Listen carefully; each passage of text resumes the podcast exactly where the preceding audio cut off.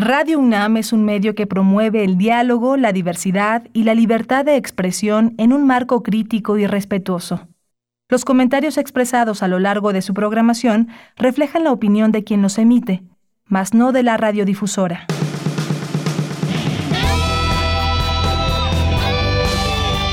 Prisma RU. Relatamos al mundo.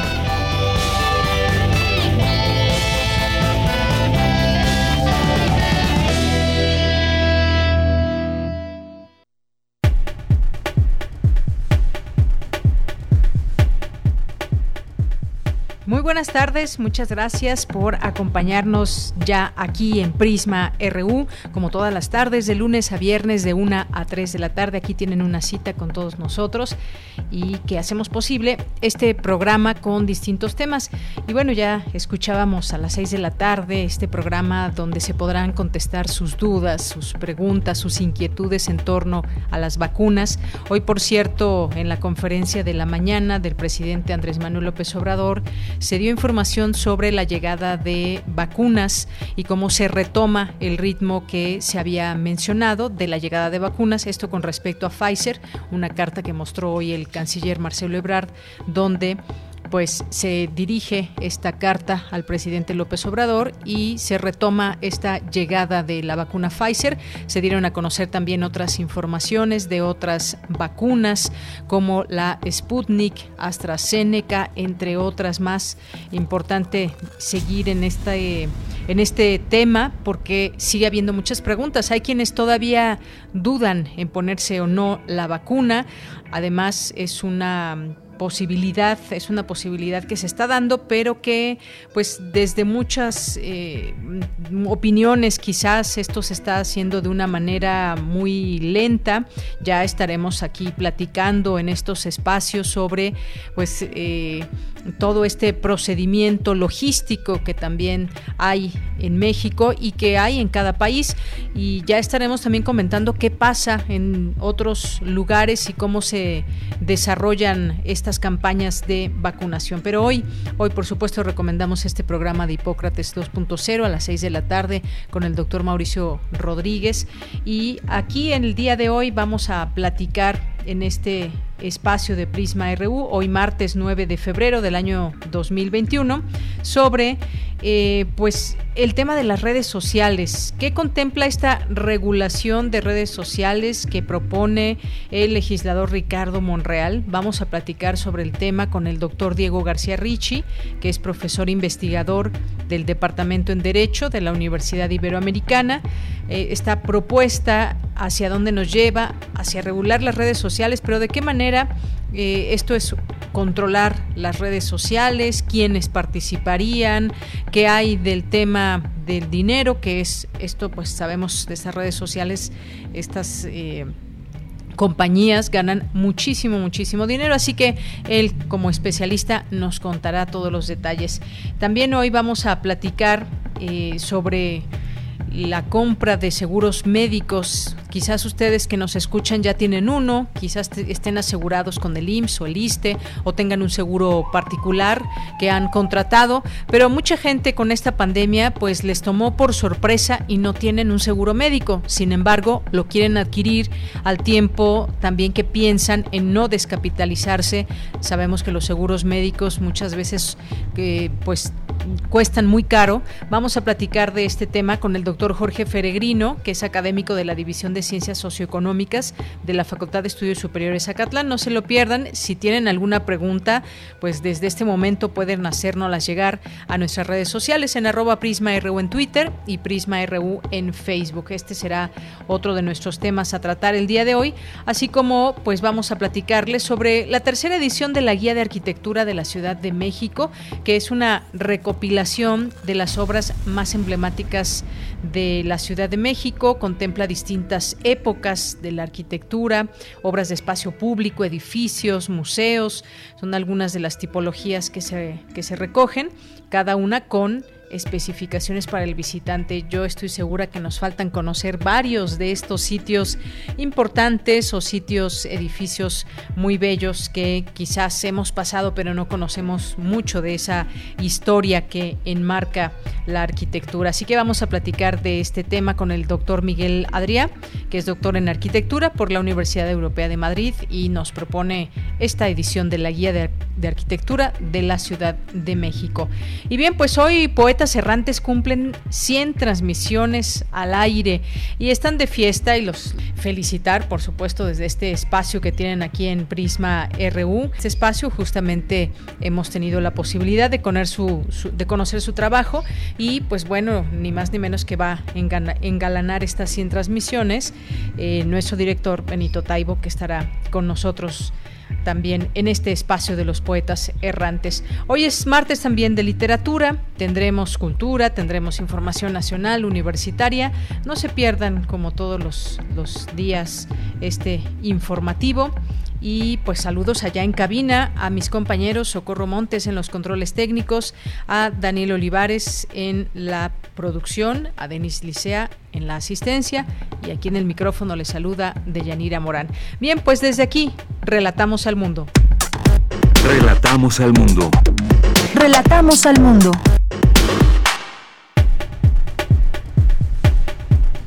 Bien, y en los temas universitarios, en resumen, investigadores, académicos y estudiantes analizan el tema de los plásticos de un solo uso. La ley aprobada en Argentina para legalizar el aborto es de avanzada y un hecho histórico para América Latina.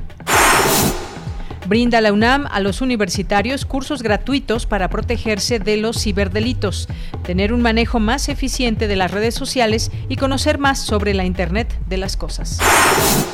El presidente Andrés Manuel López Obrador anunció que mañana, con motivo del Día de la Fuerza Aérea, las pistas de aterrizaje del aeropuerto de Santa Lucía serán estrenadas. En otro tema, el primer mandatario López Obrador afirmó que si él no hubiese ganado las elecciones, la iniciativa privada controlaría el 80% del sector eléctrico para finales del sexenio. Esta mañana a las 10.30 horas comenzó la audiencia en la que se definirá si Alonso Ancira es o no vinculado a proceso por lavado de dinero por el caso agronitrogenados, decisión que implicará que el empresario deje hoy la cárcel o se quede en ella por tiempo indefinido a un mes de que se reportó el primer caso de la variante británica de COVID-19 a nivel nacional y que se detectó en Matamoros, Tamaulipas, la Secretaría de Salud local confirmó hoy el alta hospitalaria del paciente de nacionalidad inglesa. Largas filas pidieron, se pudieron observar en la reapertura de los centros comerciales en la Ciudad de México. En los temas internacionales, el jefe de la misión de la Organización Mundial de la Salud que investigó el coronavirus de Wuhan, Peter Ben eh, Embarek, consideró extremadamente improbable que este pudiera surgir de un incidente relacionado con un laboratorio. El segundo juicio contra Donald Trump inició este martes en el Senado estadounidense con un debate sobre si es constitucional llevar el proceso cuando el magnate ya no está en el cargo. El secretario de Salud británico, Matt Hancock, anunció hoy multas severas para las personas que desacaten las nuevas reglas fronterizas destinadas a detener la propagación del coronavirus en el país, incluida una multa de 10.000 libras y penas de prisión de hasta 10 años.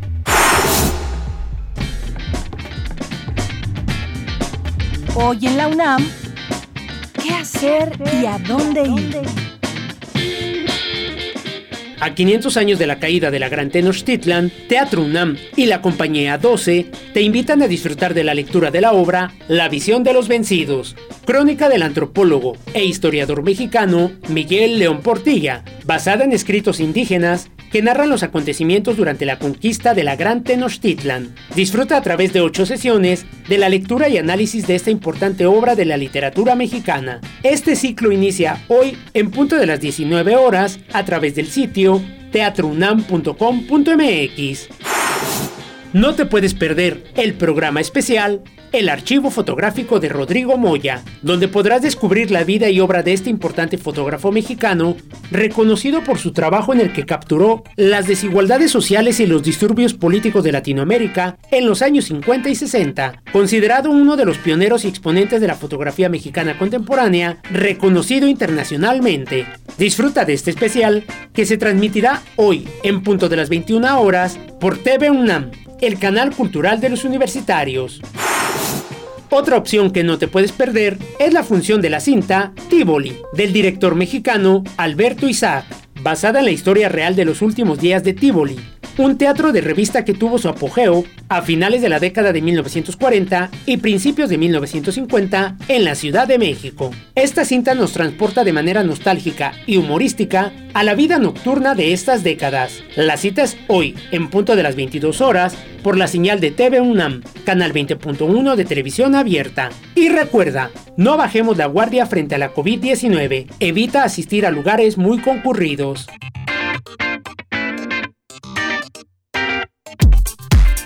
Prisma RU. Relatamos al mundo. Una de la tarde con 15 minutos. Hasta el día de hoy, la Secretaría de Salud reporta 166.731 muertos por coronavirus y 2.130.287 casos confirmados. Hoy en Palacio Nacional, el presidente Andrés Manuel López Obrador afirmó que el nivel de contagios de COVID-19 se está reduciendo en todo el país. Vamos a escuchar lo que dijo hoy por la mañana.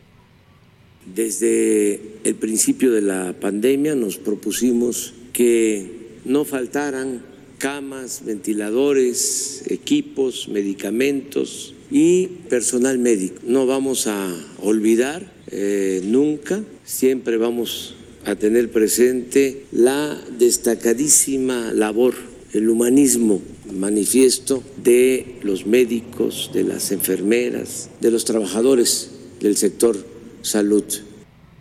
Bien, pues ahí las palabras del presidente Andrés Manuel López Obrador, que por cierto, pues ayer, ayer también comentaba acerca de estas eh, investigaciones que hay que llevaron a cabo en el Instituto Nacional de Nutrición y se trataba de medicamentos antivirales y desinflamatorios y que bueno, pues fue ese tratamiento el que él recibió, eso lo comentó el día de ayer, que pues están probando eh, ciertos tratamientos contra COVID-19 en el Instituto Nacional de Nutrición y entre ellos pues incluyen los antivirales y desinflamatorios.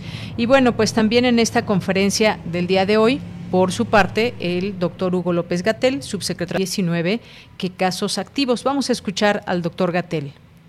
Recordar que el plan de vacunación contra COVID, que fue presentado aquí el 8 de diciembre del año pasado, tiene fases claramente definidas y la primera está dirigida a personal de salud, no solamente médicos, médicas, enfermeras y enfermeros, sino 11 categorías laborales, tanto del sector público como del privado, en atención hospitalaria, comunitaria y prehospitalaria, que están siendo vacunadas porque tienen el contacto más directo con personas enfermas de COVID-19.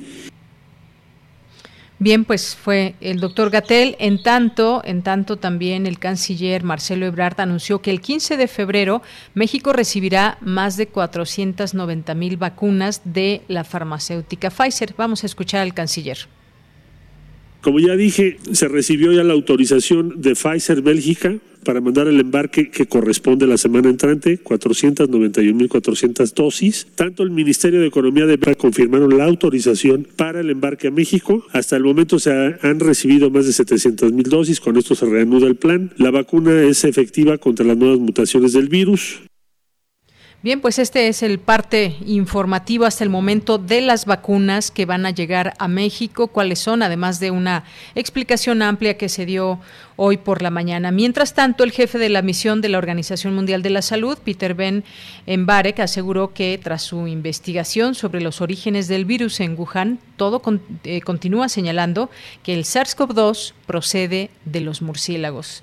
Los expertos chinos y de la Organización Mundial de la Salud anunciaron que no identificaron especie animal que pudo ser responsable de transferir el virus a los seres humanos. Bueno, pues hasta aquí va esta investigación y que muchas preguntas eh, pues se han tenido eh, a lo largo de todos estos meses. Había esa eh, teoría de que pudo haber salido de un laboratorio, lo cual pues se ha, negado también por parte de la comunidad científica y se ha dado a conocer pues lo que se va conociendo de este este virus, pero sin duda una información importante de los orígenes de este de este virus, el SARS-CoV-2. Campus RU.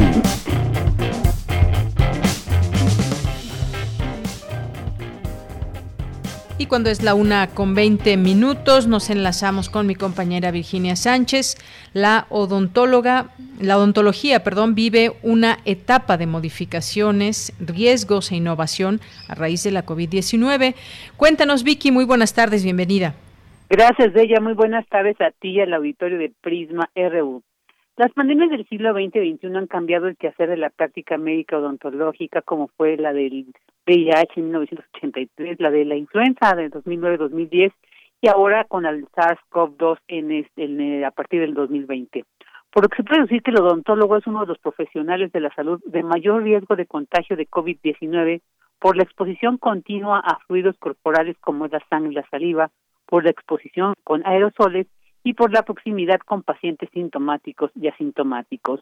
Así lo señaló el Barrosa Leiva Huerta, directora de la Facultad de Odontología de la UNAM, durante la ponencia Los profesionales de la odontología y COVID-19, que forma parte del Seminario Permanente de Salud Pública ciclo 2021 organizado por la Facultad de Medicina. Escuchemos. Entonces tenemos tres aspectos muy importantes a considerar. El sistema inmunológico, las gotas y aerosoles de las personas que trabajamos y las superficies contaminadas debido a que no hacemos limpieza. Entonces, ¿qué es lo que sucede? El, cirujano dentista, el odontólogo, puede estar en contacto directo con estos aerosoles o puede estar también de manera o en contacto indirecto. Son las diferentes formas como el odontólogo se puede transmitir, puede transmitirse a sí mismo la enfermedad en un consultorio. La experta señala que a partir de los preceptos dictados por la Organización Mundial de la Salud es necesario comprender cuándo, cómo y en qué situaciones se propaga el SARS-CoV-2 para diseñar medidas eficaces de salud pública, prevención y control de infecciones que permitan interrumpir las cadenas de transmisión, por lo que las medidas de seguridad para los estudiantes, profesionales y pacientes, pues desde la odontología dijo solo se pueden controlar en los espacios clínicos, donde se han establecido protocolos de atención tanto para los profesionales como para los pacientes.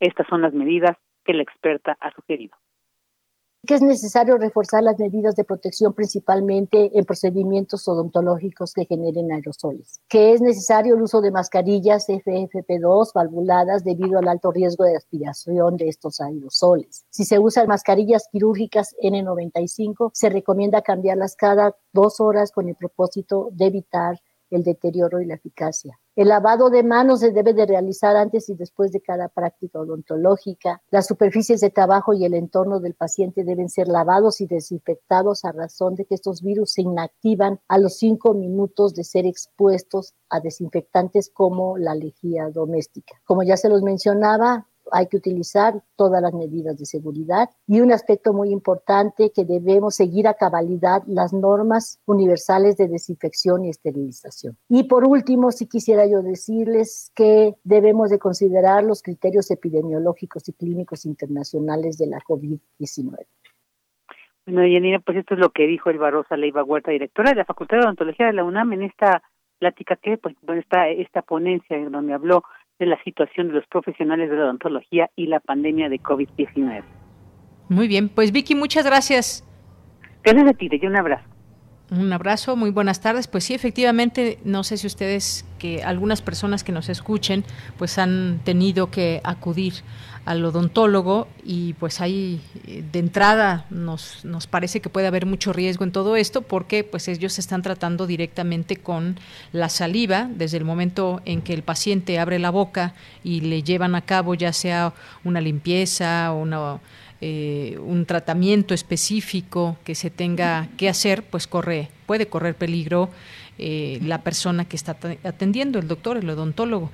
Así que pues todo esto también ha, cambiado y está, se está en una etapa de modificaciones para pues innovarse a raíz de este tema también de la enfermedad de COVID-19.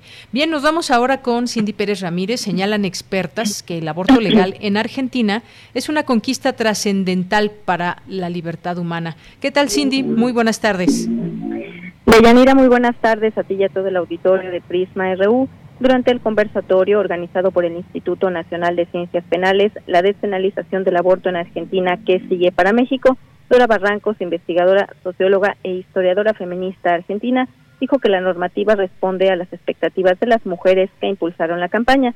Recordemos que la ley permite a las argentinas abortar de forma legal, libre y gratuita hasta la semana 14 en Argentina, el aborto era regulado por una ley de 1921 que solamente o de peligro para la vida de la madre.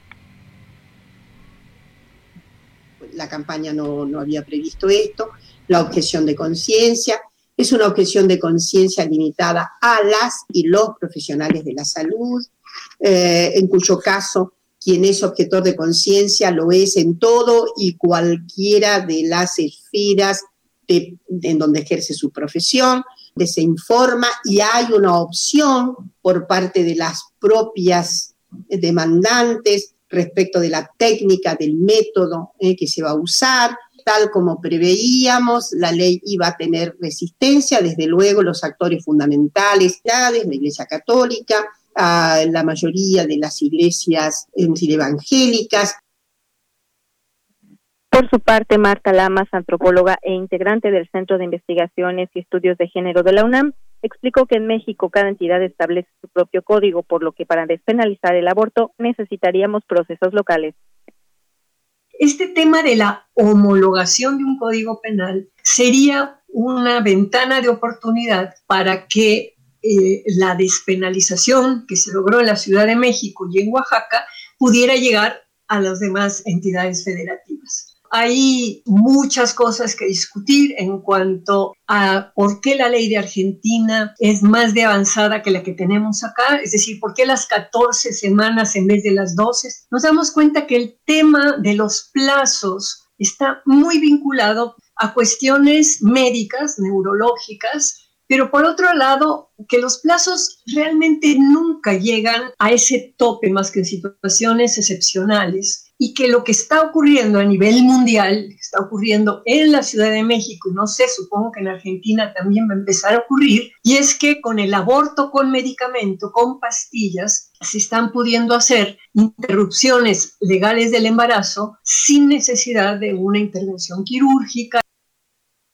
Yanira, la normativa del aborto legal en Argentina, aprobada a finales de diciembre como un hecho histórico tanto para el país como para América Latina, entró en vigor el 14 de enero. Esta es la información. Cindy, muchas gracias.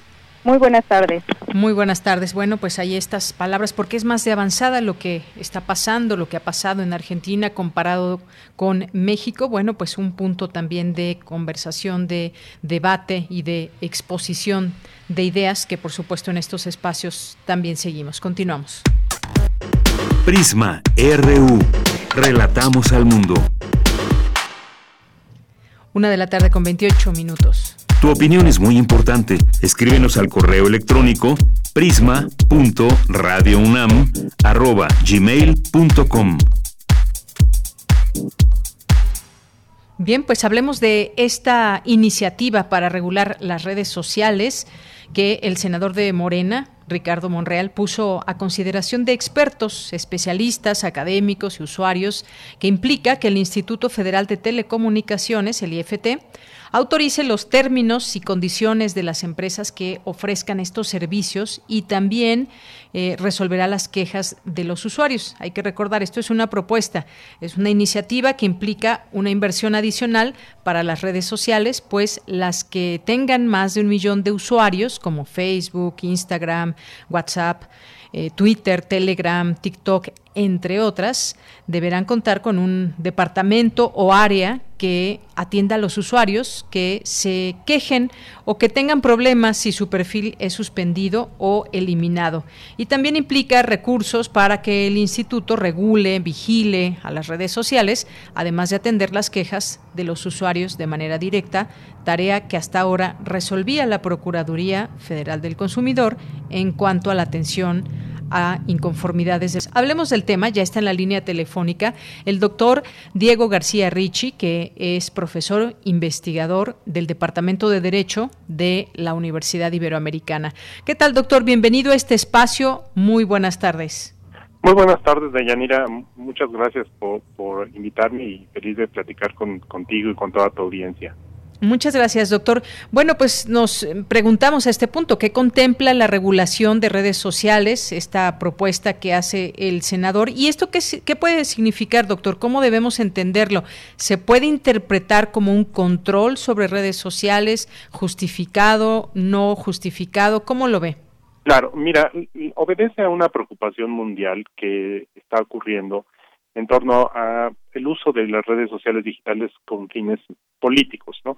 Creo que el caso de, Donald Trump nos dejó claro el poder tan grande que puede adquirir un, mandatario al utilizar estos estos medios de comunicación de manera masiva, ¿no? Entonces, obviamente, pues esto encendió las alertas en todo el mundo y no es de sorprender que en México pues se quiera reaccionar frente a esta realidad política. Sin embargo, lo que está en juego es es muy importante y creo que como sociedad necesitamos reflexionar sobre esto, ¿no?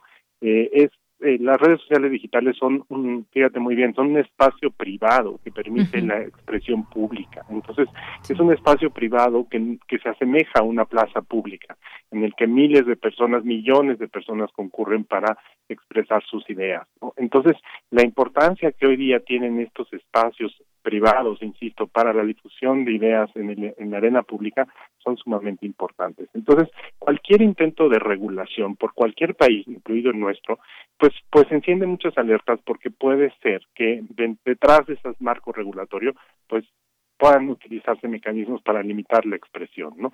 Entonces, obviamente estamos en un escenario en, el que tenemos que ser muy cuidadosos de los términos que se están proponiendo para la regulación y, la forma como se va a querer llevar a cabo. No es un tema fácil, no ha sido fácil para los países que incluso son los, donde están las compañías que son las propietarias de estas redes sociales digitales y, y pues precisamente tenemos que estar muy alertas de esta propuesta legislativa, ¿no?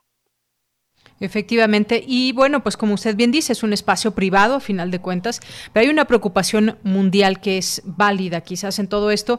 Ante el uso creciente de, eh, de estas redes sociales, estas empresas pues también tienen un éxito, hay que pensarlo en ganancias. Es acceder a datos de millones de usuarios y a su vez se habla de que pagan cantidades ínfimas de impuestos en el mundo. Esto eh, pues le parece también que pueda ser regulado y que de ahí nazcan pues estas eh, posibilidades y discusiones que hoy se ponen en la mesa?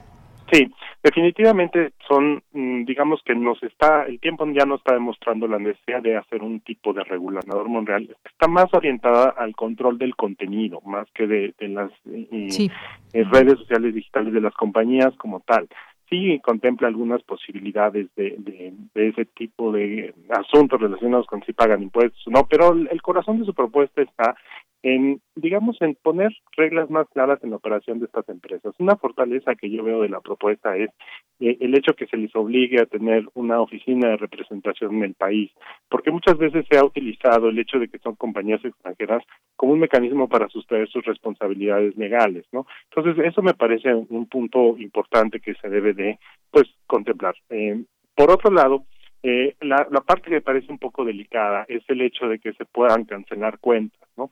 Y, y uno de los criterios que se establece por ahí es que mediante lineamientos generales que emitiría el IFT, pues se, se crearían los lineamientos específicos. Entonces, la, la ley no es precisamente Mm, lo suficientemente minuciosa en el sentido de, decir cuándo estaríamos en, situaciones en las que ameritaría una cancelación de una cuenta.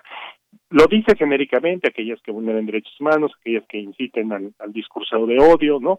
Este, pero si la regulación es demasiado abierta, se puede utilizar para suprimir discursos que no necesariamente son este los que desea un gobierno en turno, ¿no? Y, y puede ser ahorita el partido gobernante o cualquier otro partido en el poder, pues siempre le va a resultar muy cómodo recurrir a este tipo de mecanismos para controlar el discurso político, ¿no?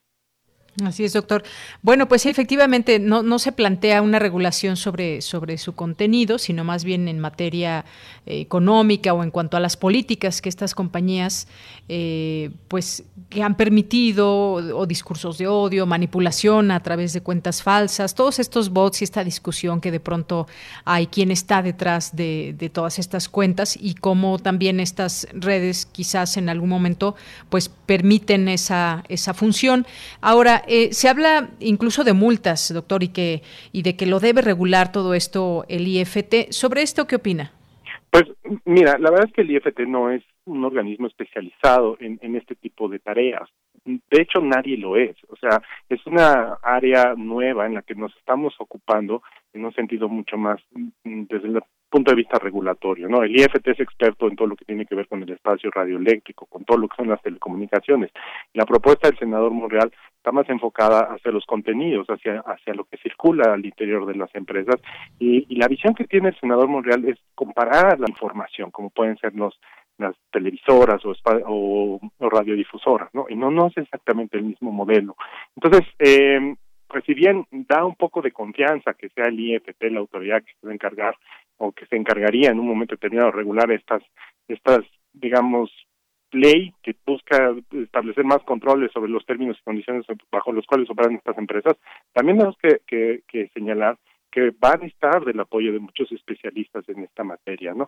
Te pongo un ejemplo muy sencillo. Por ejemplo, dice que se deben de eh, eliminar las, las, las, noticias falsas o, el discurso de, digamos, que puede incurrir en falsedad. Y aquí es donde se dibujan las líneas muy delgadas, que van a ser muy complicadas de dilucidar.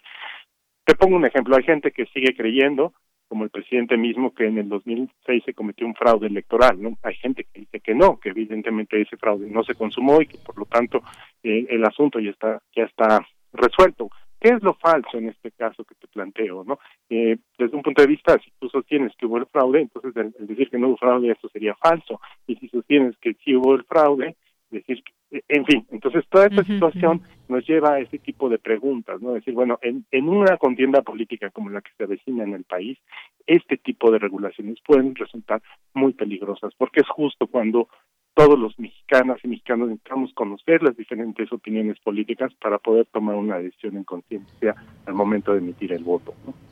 Claro, a final de cuentas, pues se supone que estas eh, redes sociodigitales pues nos permiten esa libertad de expresión y claro que además ya eh, ahí tienen reglas específicas estas empresas y uno se pregunta, a ver, ¿de dónde surgió todo esto? ¿Por qué surge en este momento esta propuesta del senador?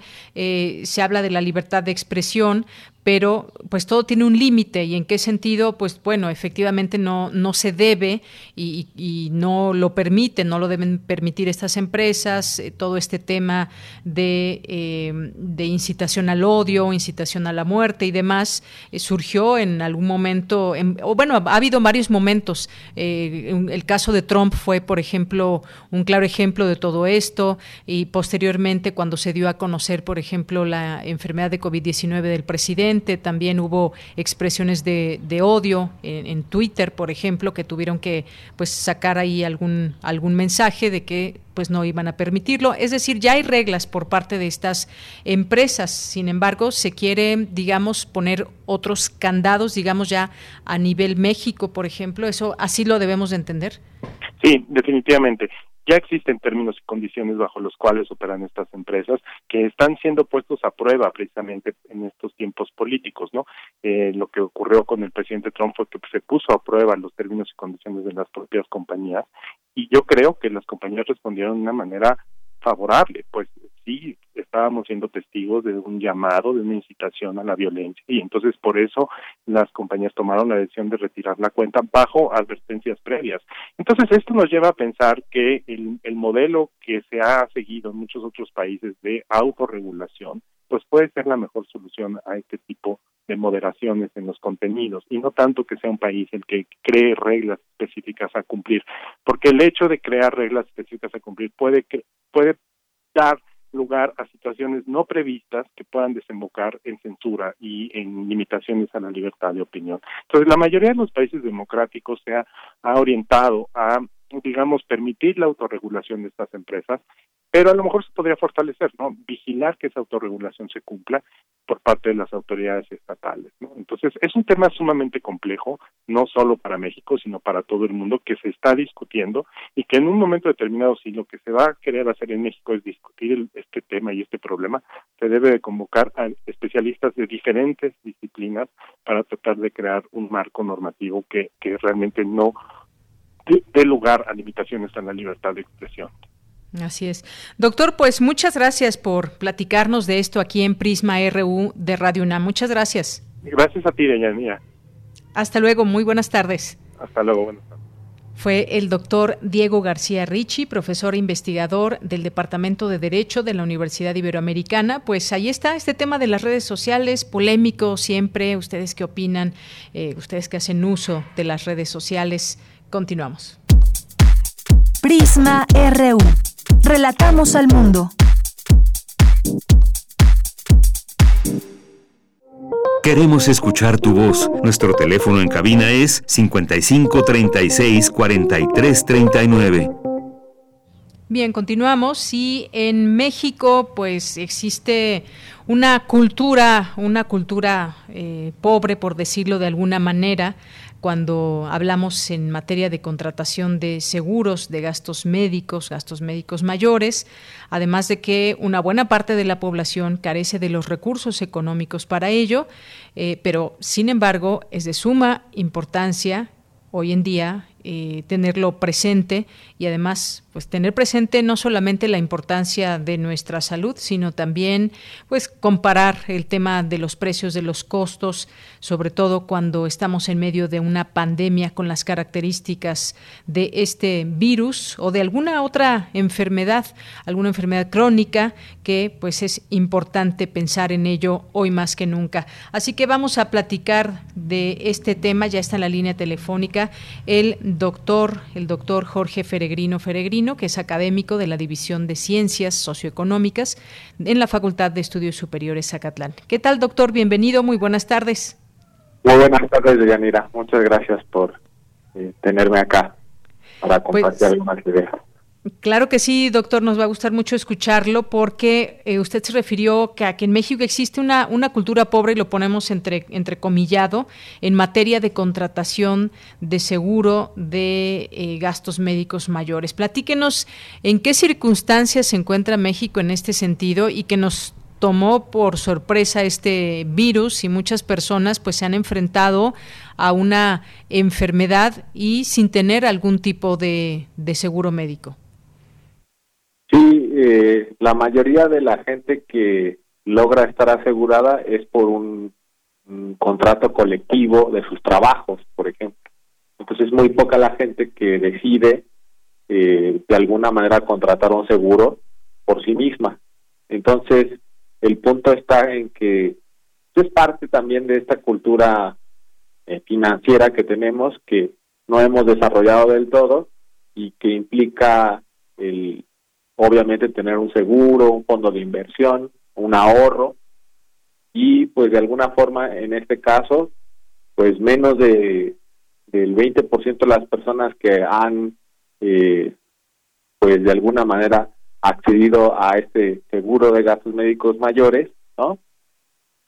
Pues este, este 20% ha logrado ha logrado hacerlo durante la pandemia, ¿no? Ha logrado cobrarlo porque lo tenían obviamente, ¿no? Entonces gran parte de la gente pues no tenía contratado un seguro y entonces lo que vemos es que pues te descapitalizas, ¿no? No te alcanza, tienes que recurrir a algún préstamo y bueno, los préstamos como sabemos salen bastante caros. Entonces es necesario tomar en cuenta esta parte. Doctor Jorge, pues como usted bien dice, muchas veces en, lo, en, el trabajo las personas están aseguradas, ya sea con el IMSS, con el ISTE, pero también hay un, grupo muy grande de trabajadores que no están asegurados por parte eh, del trabajo en el cual laboran. Y pues partiendo de, de, esa, de ese punto, me gustaría que nos, nos dé algún consejo, si alguien que nos está escuchando en este momento y nos diga, bueno, yo tengo trabajo, pero no tengo seguro médico, ¿desde dónde partir hacia hacia dónde mirar, cómo, cómo hacer esa elección de seguro médico, porque a veces pues, nos hablan de, los bancos, nos ofrecen algún seguro médico o contra accidentes automovilísticos, en fin, eh, desempleo, pero ¿cómo, ¿cómo empezar desde cero? ¿A dónde debemos de mirar y empezar a buscar esta información? Primero yo creo que eh, es importante verificar que en su trabajo no haya algún tipo de contrato colectivo con la aseguradora, ¿no? Porque regularmente, pues, regularmente siempre es el seguro de vida, ¿no? Regularmente en trabajos muy formales nos ofrecen un seguro de vida. En el caso de la UNAM, la UNAM eh, con el contrato colectivo con el sindicato, pues tenemos eh, un seguro de gastos mayores, ¿no? Seguro médico de gastos mayores entonces, primero es asegurarse que en la empresa, si no hay forma de que se pueda contratar, porque colectivamente yo creo que se reduce el precio, ¿no? Y, ya luego, entonces, si no es así, buscar individualmente una aseguradora. Lo mejor también es buscarla a una temprana edad, ¿no? Porque obviamente la, la prima, de, de, alguna forma, pues es más baja, ¿no? O sea, vemos que una prima entre los 25 años, 30 años, o quizá ya 40, pues, está entre los 7 mil, 12 mil pesos. Pero, ¿Al año? Eh, sí, al año. Pero ya entre mayor sea tu edad, pues corres el riesgo de que tengas una enfermedad y entonces eh, de alguna forma se encarecen bastante. Eh, y yo creo que de alguna manera desde jóvenes tenemos que pensar. Ahora la gran limitación creo también aparte de y eh, el caso de, lo que decías eh, de la falta de cultura financiera que incluye los seguros, también es la falta de ingresos, ¿no? O sea, por mucho también que quieras tener una cobertura amplia de tu seguro de, gastos mayores, híjole, pues sí es complicado para la gente acceder a ellos, ¿no? Entonces, eh, me parece que es parte de eso y de lo otro, que pues nuestro sistema de salud, pues en realidad se ha ido deteriorando, como sabemos, desde hace bastantes años, y entonces pues la gente tiene que acceder al seguro médico privado, ¿no? Y entonces una de las quejas y, lo que plantean en, las asociaciones de las asociaciones de aseguradoras es que pues como son hospitales privados y es más caro, pues resulta más caro el seguro médico. Entonces sí es una serie de factores que nos limitan, pero pues hay que tratar de asegurar este tipo de cosas, ¿no? O sea, tener un, un dinero para para ir explorando de diversos, eh, obviamente, ofertas que hay en el mercado. Pues sí, distintas eh, posibilidades. Sabemos que en el mercado hoy en día pues hay distintos, distintas marcas de, seguros. Habrá que, pues, no sé, quizás desde meterse a sus páginas, ver eh, todos estos eh, datos que usted nos dice desde la edad, entre más temprano mejor adquirir un seguro médico porque pues son más, resultan más baratos, más económicos que conforme va subiendo la edad y se tienen pues otras posibilidades de enfermedades y toda la catalogación que hagan en los mismos seguros.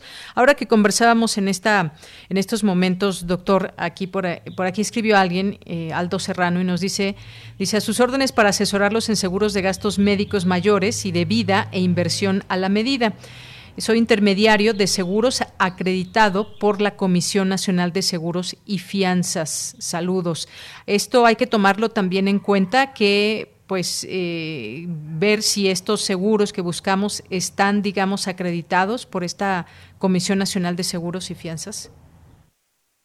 Sí, sobre todo, bueno, eh, pues yo creo que agradeceríamos al compañero que eh, se acaba de, manifestar, ¿no? sí. creo que sí sería muy bueno acercarse a quienes conocen el mercado y sobre todo lo que señala él, ¿no? A la medida, porque el asunto económico, como sabemos, también es muy complicado, porque pues, el hecho de que haya una contracción económica también limita las posibilidades de que ahorita pensemos en un seguro médico, pero yo creo que al final tiene que ser debido a la pandemia y a lo que se puede venir después, tiene que ser los, el, seguro primordial debería ser ese, me parece. Oiga, doctor, sí. El de vida, ¿no? el de vida. Los, los gastos de fallecimiento y todo esto también. No, imagínese quien tiene familia también, pues dejar ahí un seguro de vida también.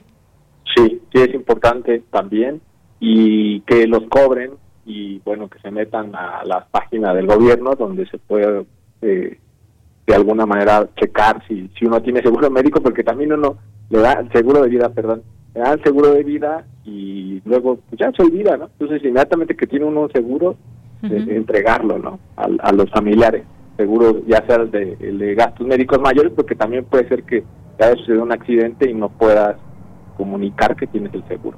Entonces es vital que la, la, familia conozca que tienes un seguro o los amigos. Claro, que se sepa pues que se tiene un seguro de este tipo. Ahora bien, doctor, eh, nos decía que más o menos una persona entre 25, 30 años, posiblemente su seguro médico se pueda conseguir en 7 mil pesos al año, más o menos, un poco más, un poco menos. De 40 en adelante, digamos, ¿cuáles son los, los precios en que fluctúan estos seguros para tenerlo en cuenta? Pues fluctúan alrededor entre 10 mil a 15 mil pesos, ¿no? Yo creo que sí, ahí lo más importante es verificar con quién es el trato, ¿no? O sea, la aseguradora dónde te va a mandar, ¿sí? O sea, a qué hospital te va a mandar que incluye toda esa cobertura, porque obviamente hay, casos específicos donde eh, quizás sí te dicen, ah, pues esta es una cobertura total, pero en algún momento te pueden decir, bueno, pero los medicamentos o el tratamiento no lo incluye, ¿no? O alguna cuestión muy específica de repente hay que leer todo esto porque en realidad sí es complicado, ¿no? Y sobre todo, pues también el tipo de relación que tiene la aseguradora con el hospital o con el, la clínica donde te vas a tratar, porque pues obviamente también hay seguramente la calidad de los servicios y todo esto, ¿no? No te vayas a llevar una sorpresa de repente, ¿no? Que y que digas, bueno, creo que pagué una suma considerable como para que sí. esté acá, ¿no? Y lamentablemente en una situación de, pues, de que apremia, bueno, ya es muy complicado, ya es muy tarde. Claro, pues hay, hay que buscarle un seguro médico a nuestras posibilidades. Dentro de los seguros también tienen sus estándares, pueden, eh, puede tener una misma aseguradora. Eh, distintos precios, hay por ejemplo los que se catalogan como bronce, plata, eh, oro y bueno, ahí van cambiando los tipos o, los hospitales, eh, también las coberturas que hay, por ejemplo, en caso de una hospitalización, cuánto tienes que pagar por una estancia en el hospital, cuánto, cuánto es eh, eh, por parte del seguro, pero cuánto tienes que, pagar tú. Todos estos que pueden ser hasta detalles de la letra chiquita, doctor, hay que leerlos, hay que tener muy en cuenta todo esto. No quisiera dar marcas o decir que nos recomiende tal o cual empresa, pero, pero habrá que checar. Me imagino que tampoco son tantos, o no sé, usted cómo, cómo ve el mercado de, de seguros. Pues yo estaba con MedLife, con MedLife y creo que pues la cobertura era buena y lo que pude revisar, ¿no? O sea, te podría hablar, obviamente hablo de mi experiencia personal con el seguro que contrató mi, eh, te digo, el, el, en este contrato colectivo que se tiene en la UNAM, ¿no? Entonces me parece que, que por eso yo, ya no busqué, ¿no? Uno adicional, dije, bueno, pues me parece que es bueno y entonces eh, de alguna forma, pues, eh, considerar eso, ¿no? Bueno, eh, yo en esa época era bastante joven, ¿no? También. yo creo que también eh, en algún momento tendría que hacer una evaluación, ya a los 41 años, ya este, tendría que hacer una evaluación, porque pues evidentemente sí cambian también los hábitos y pueden aparecer enfermedades crónicas. Al final, esto de las enfermedades crónicas, un tratamiento de diabetes puede ser muy caro, ¿no? Entonces el hecho de que estés asegurado, puedas pagar el deducible y pues de alguna forma eh, estés cubierto, yo creo que es muy importante, pero sí en, en ese caso eh, creo que a mí me, me fue bien, eh, creo que cuando lo revisé cumplía con mis expectativas Y, yo creo que es una parte de, de, lo que se tiene que, hacer en las empresas. ¿no? O sea, la gente se tiene que organizar de alguna forma, no sé, porque este tipo de contratos colectivos que te digo que regularmente los seguros de vida sí están muy presentes, pues nos pueden ayudar, ¿no? Y no con, y no estar buscando un seguro individualmente, sino ya vas con todo el grupo de, compañeros, ¿no? Entonces, pues esa también puede ser una idea que se quede ahí en el aire, importante para tomarse en cuenta esa posibilidad. Entre más personas contraten un seguro, pues pueden reducirse los costos. Sí, yo creo que sí la gente se tiene que organizar en el trabajo, ¿no? Por ejemplo, a ver qué podemos hacer para que... Ya está dando ideas, doctor. sí, es importante porque tú solito no, no, digo, no quiero que se sindicalice, ¿verdad? O sea, cosas así, pero... o, que, o que la empresa lo pague, o sea, no, simplemente que la gente se organice y entre más personas yo creo que puede tener un costo. Y digo, también a la, a, la, a la gente de seguros pues de alguna forma le puede ser conveniente, ¿no? Tener un grupo mayor de asegurados. Así es.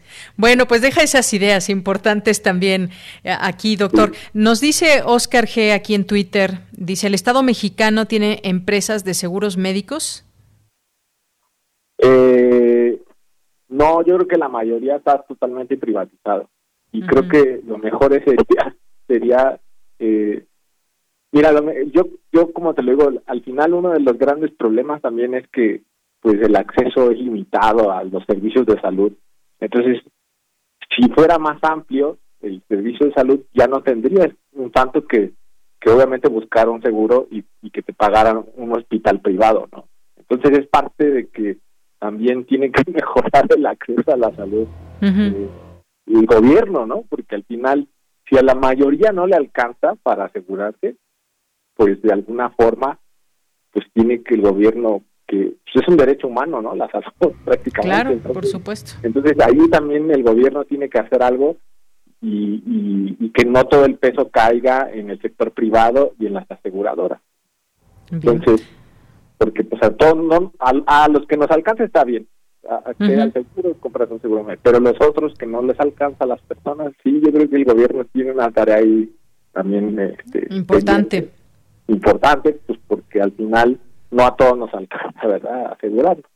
Claro. Sí, además hemos visto, eh, desafortunadamente, en todos estos meses de pandemia, que hay gente que tenía un seguro médico y que al llegar a un hospital privado, eh, de estos que marca su, su contrato, su seguro, pues quedaron completamente endeudados y son cantidades a veces eh, tremendas que nunca imaginaron llegar a pagar. Algunos pues han tenido que empeñar prácticamente todas sus pocas o muchas propiedades, pero sí ha pasado de distintos casos donde las personas quedaron completamente endeudadas. Sí, sí, sobre todo considerando que, de hecho, para el sector asegurador, este es un evento muy similar o se está acercando al, a, los seguros que tuvieron que pagar en el terremoto del 85 y algunos otros eventos. Ah, o sea, algunos otros eventos han generado un incremento del cobro de los seguros muy importante y, y, el, y la pandemia es uno de ellos. Entonces, eh, sí me parece que, eh, pues imagínate, ¿no? Pagar de repente 400 mil, porque más o menos ese es el, el rango en el 500 mil pesos que, han estado.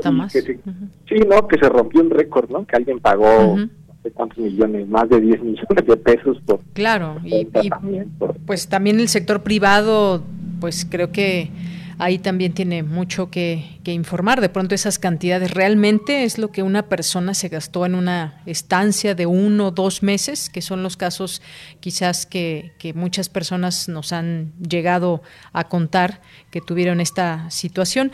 Y bueno, pues por la otra también, doctor, como usted bien dice, no a todas las personas les alcanza y esa es otra realidad, porque entre el seguro médico, si no tienen en su trabajo, si no tienen antigüedad y demás derechos en su trabajo, pues está también el tema de las afores, hay que hacer un guardado para, para el futuro, entonces, bueno, pues se van yendo ahí en distintos gastos y no hay dinero que, que alcance. Y máxime si le bajaron su salario, si perdió el empleo por el tema de la pandemia, bueno, hay una situación bastante delicada. Sí, bastante, y yo creo que al final se tiene que poner énfasis en que eh, la gente tiene que estar alerta con esto. Y yo creo que el seguro médico una cobertura casi total ya debe ser parte de la cultura financiera de las personas o sea, el, seguro médico, el de auto, ¿no? Porque también sí, exacto, si se tiene auto, forzosamente se tiene que tener un seguro, el de vida y todo esto. Pues bueno, en fin, doctor, ya seguiremos platicando de estos de estos temas. Por lo pronto, muchas gracias por estas aportaciones aquí en Prisma RU de Radio UNAM. Muchas gracias, muchas gracias. Hasta luego, un abrazo, doctor. Igual, no, igual. Buenas tardes, doctor Jorge Feregrino Feregrino, académico de la División de Ciencias Socioeconómicas en la Facultad de Estudios Superiores Acatlán. Y bueno, pues antes de irnos al corte, muy rápido, aquí le comentamos de una invitación muy rápida que tenemos con ustedes, para ustedes, para eh, pues invitarlos, invitarlos a que se inscriban a un concurso que premia ocho categorías, cuento, eh, minificción, ensayo, crónica, poesía, fotografía gráfica y narrativa gráfica. Y les vamos a compartir en un momento más en nuestras redes sociales esta, eh, esta convocatoria de este concurso 52 de punto de partida, la revista de los estudiantes universitarios, donde pues eh, aquí se les indica quiénes pueden participar. De entrada, estudiantes de México y el extranjero que cubran que cursen bachillerato, licenciatura o posgrado en cualquier institución de la República Mexicana. Aquí nos dan detalles de los materiales que se, dónde se van a recibir, las características de esos trabajos que deberán ser inéditos, no haber sido premiados y una serie, una serie de requisitos como toda convocatoria se tiene, así que lo vamos a, a publicar en nuestras redes sociales, pero pues que ya quede en su radar esta posibilidad de este concurso desde la revista de los estudiantes universitarios, punto de partida. Y ya son las 2 de la tarde, con esto nos vamos a ir al corte y regresamos a la segunda hora de Prisma RU. Relatamos al mundo. Relatamos al mundo. ¿Tienes preguntas sobre la vacuna contra COVID-19? Hola, soy Mauricio Rodríguez, conductor de Hipócrates 2.0. La misión del próximo martes 9 de febrero la dedicaremos a contestar preguntas sobre las vacunas contra COVID-19. Manda las tuyas a arroba puis-unam en Twitter, puisunam en Facebook y arroba Radio UNAM en Twitter. Hipócrates 2.0, martes a las 18 horas aquí en Radio UNAM. Experiencia sonora. El sol sale para todos. Con propuestas para reactivar la economía. Porque urge invertir en hacer a México competitivo para generar desarrollo. En el PRD proponemos que se les den apoyos a los que perdieron su empleo hasta que lo recuperen. Promoviendo que le compremos a las empresas locales. Trabajamos para reformar el sistema de pensiones para que haya sueldos justos y se revise la edad de retiro. Eso es lo que nos urge a los mexicanos y con la participación de todas y todos podemos hacerlo. El sol sale para todos. PRD. En 2018 ofrecimos transformar la basura en energía, permiso laboral para asistir a reuniones escolares, impartir educación contra el bullying y que las empresas permitan el trabajo en casa. Todas estas propuestas ya son ley. En el Partido Verde estamos trabajando en nuevas propuestas para superar la crisis económica y de salud, para detener la violencia contra las mujeres y para vivir con más seguridad. Juntos podemos cambiar nuestra realidad. Partido Verde. Selva Vicarro compró toda esta plantación de algodón. Es joven y rico. Por eso la voy a quemar. Quiero que se largue él y su maquinaria moderna. Radiodrama 27 vagones de algodón. Adaptación de la obra de Tennessee Williams. Sábado 13 de febrero a las 20 horas por Radio UNAM. La radio que enciende tu imaginación. Radio UNAM. Experiencia sonora. ¿Necesitas hacer un trámite de inscripción al padrón o cambiar el domicilio de tu INE? Esto te interesa. A partir del primero de febrero puedes asistir a los módulos y obtener un turno para ser atendido durante ese día o al siguiente. Si solo necesitas reponer tu INE sin hacer cambios en domicilio o datos, puedes hacerlo después del 10 de febrero. Y si tu credencial es 2019, 2020 2021, no vayas, está vigente y sirve para votar. Lleva tu cubrebocas y recuerda que te vamos a cuidar con todas las medidas sanitarias. Nadie se quedará sin votar. Contamos todas, contamos todos. INE. Participar es una característica de los mexiquenses. Contribuir con la democracia ya es una constante en nuestra entidad. Ser parte de una ciudadanía responsable e informada ya es costumbre. El próximo 6 de junio de 2021 en el Estado de México, elegiremos diputaciones locales e integrantes de los ayuntamientos. Infórmate, ya sabes qué hacer. IEM, Instituto Electoral del Estado de México. En esta época tan difícil que estamos viviendo, la música es un bálsamo para el espíritu. Soy Ana Lara y los invito a que escuchen la música que hacemos los compositores aún en el encierro en Hacia una nueva música todos los miércoles a las 18 horas, por supuesto, en Radio Una. Experiencia sonora.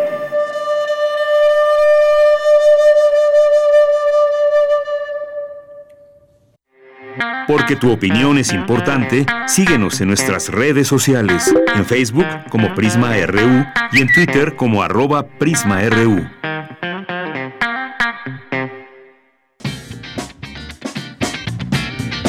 Mañana en la UNAM, ¿qué hacer y a dónde ir?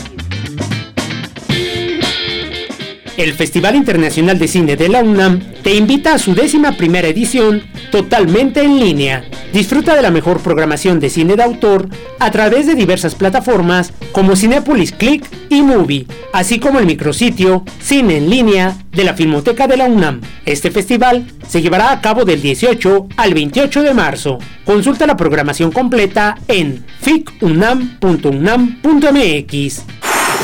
No te puedes perder la función especial de la puesta en escena La Casa de Bernarda de Alba, escrita en 1936 por Federico García Lorca, que aborda la historia de Bernarda de Alba, quien tras la muerte de su segundo esposo, se recluye e impone un luto riguroso y asfixiante por ocho años a sus cinco hijas, prohibiendo que asistan a algún evento público. No te pierdas esta puesta en escena, que se transmitirá el próximo 11 de febrero, en punto de las 19 horas, a través del sitio oficial teatrounam.com.mx, diagonal teatro. Danza UNAM amplía la fecha límite de inscripción para los talleres libres y recreativos en línea, donde podrás acceder a cursos de baile como danzón, tango, ritmos latinos, danza clásica, contemporánea y árabe, así como expresión corporal. Tienes hoy y mañana para poder realizar tu inscripción.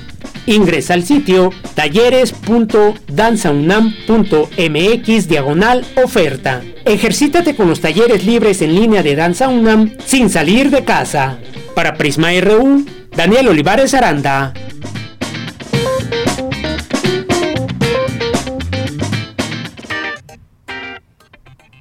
Bien, pues estamos ya de regreso en esta segunda hora de Prisma RU, 860 de AM, 96.1 de FM. Gracias por su sintonía y atención y gracias a quienes nos escriben en redes sociales como Mario Navarrete, a Héctor Jacobo Villa, que nos dice, existen diferentes tipos de planes de seguros médicos que pueden adquirir las personas. Lo mejor será contar con protección.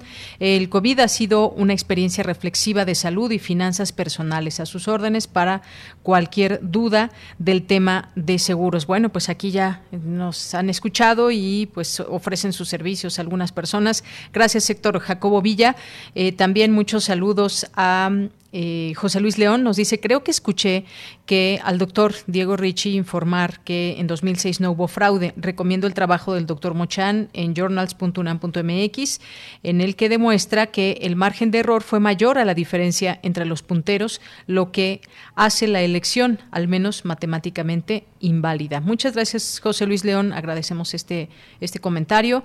Eh, Gaby Yale también aquí preparándose para el postre después de la comida. César Soto también también aquí. Muchas gracias por su comentario con respecto a los seguros. Gracias. Bibliotecas, servicios digitales también. Aquí les mandamos muchos saludos que nos hacen una invitación eh, a la conferencia Redes sociales y bibliotecas durante la pandemia, 12 de febrero a las 5 de la tarde, eh, donde el, el ponente será licenciado José Miguel García Fernández del Departamento de Publicaciones de la Dirección General de Bibliotecas y Servicios Digitales de Información de la UNAM a través de su transmisión por Facebook Live en Bibliotecas UNAM. Eh, Eduardo Mendoza, también muchos saludos. Mario Navarrete aquí preparando y afilando el cuchillo para la comida. Muchas gracias. Oscar G. Eduardo Mendoza. Eh, también muchas gracias a Andrea Smar, a Henry Paredes, eh, también que ya nos hacía una pregunta, Oscar G que la hicimos ya en su momento al doctor, gracias. Eh, también Aldo Serrano Cuenca, que pues también se pone a las órdenes para asesorar a las personas que así gusten sobre seguros médicos mayores y de vida eh, con una inversión a la medida. Jean-François Charrier también, Mario Navarrete de nuevo aquí con más videos sobre la comida. también aquí Ricardo Vázquez, Rosario Durán Martínez nos dice también... Los eh, dice tan bueno que está esto y tengo que ir al mercado. Los escucho al rato. Bueno, pues buen camino al mercado, Rosario. Gracias, eh, Henry también. Aquí a David Castillo Pérez también nos dice Rosario Durán. Dice cómo que cifras, cómo qué cifras quiere que siga, que salgan al público, señor presidente, para que ajusten a sus cifras.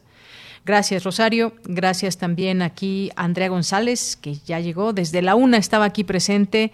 Y saludos a todos. A ti también, Andrea, un abrazo.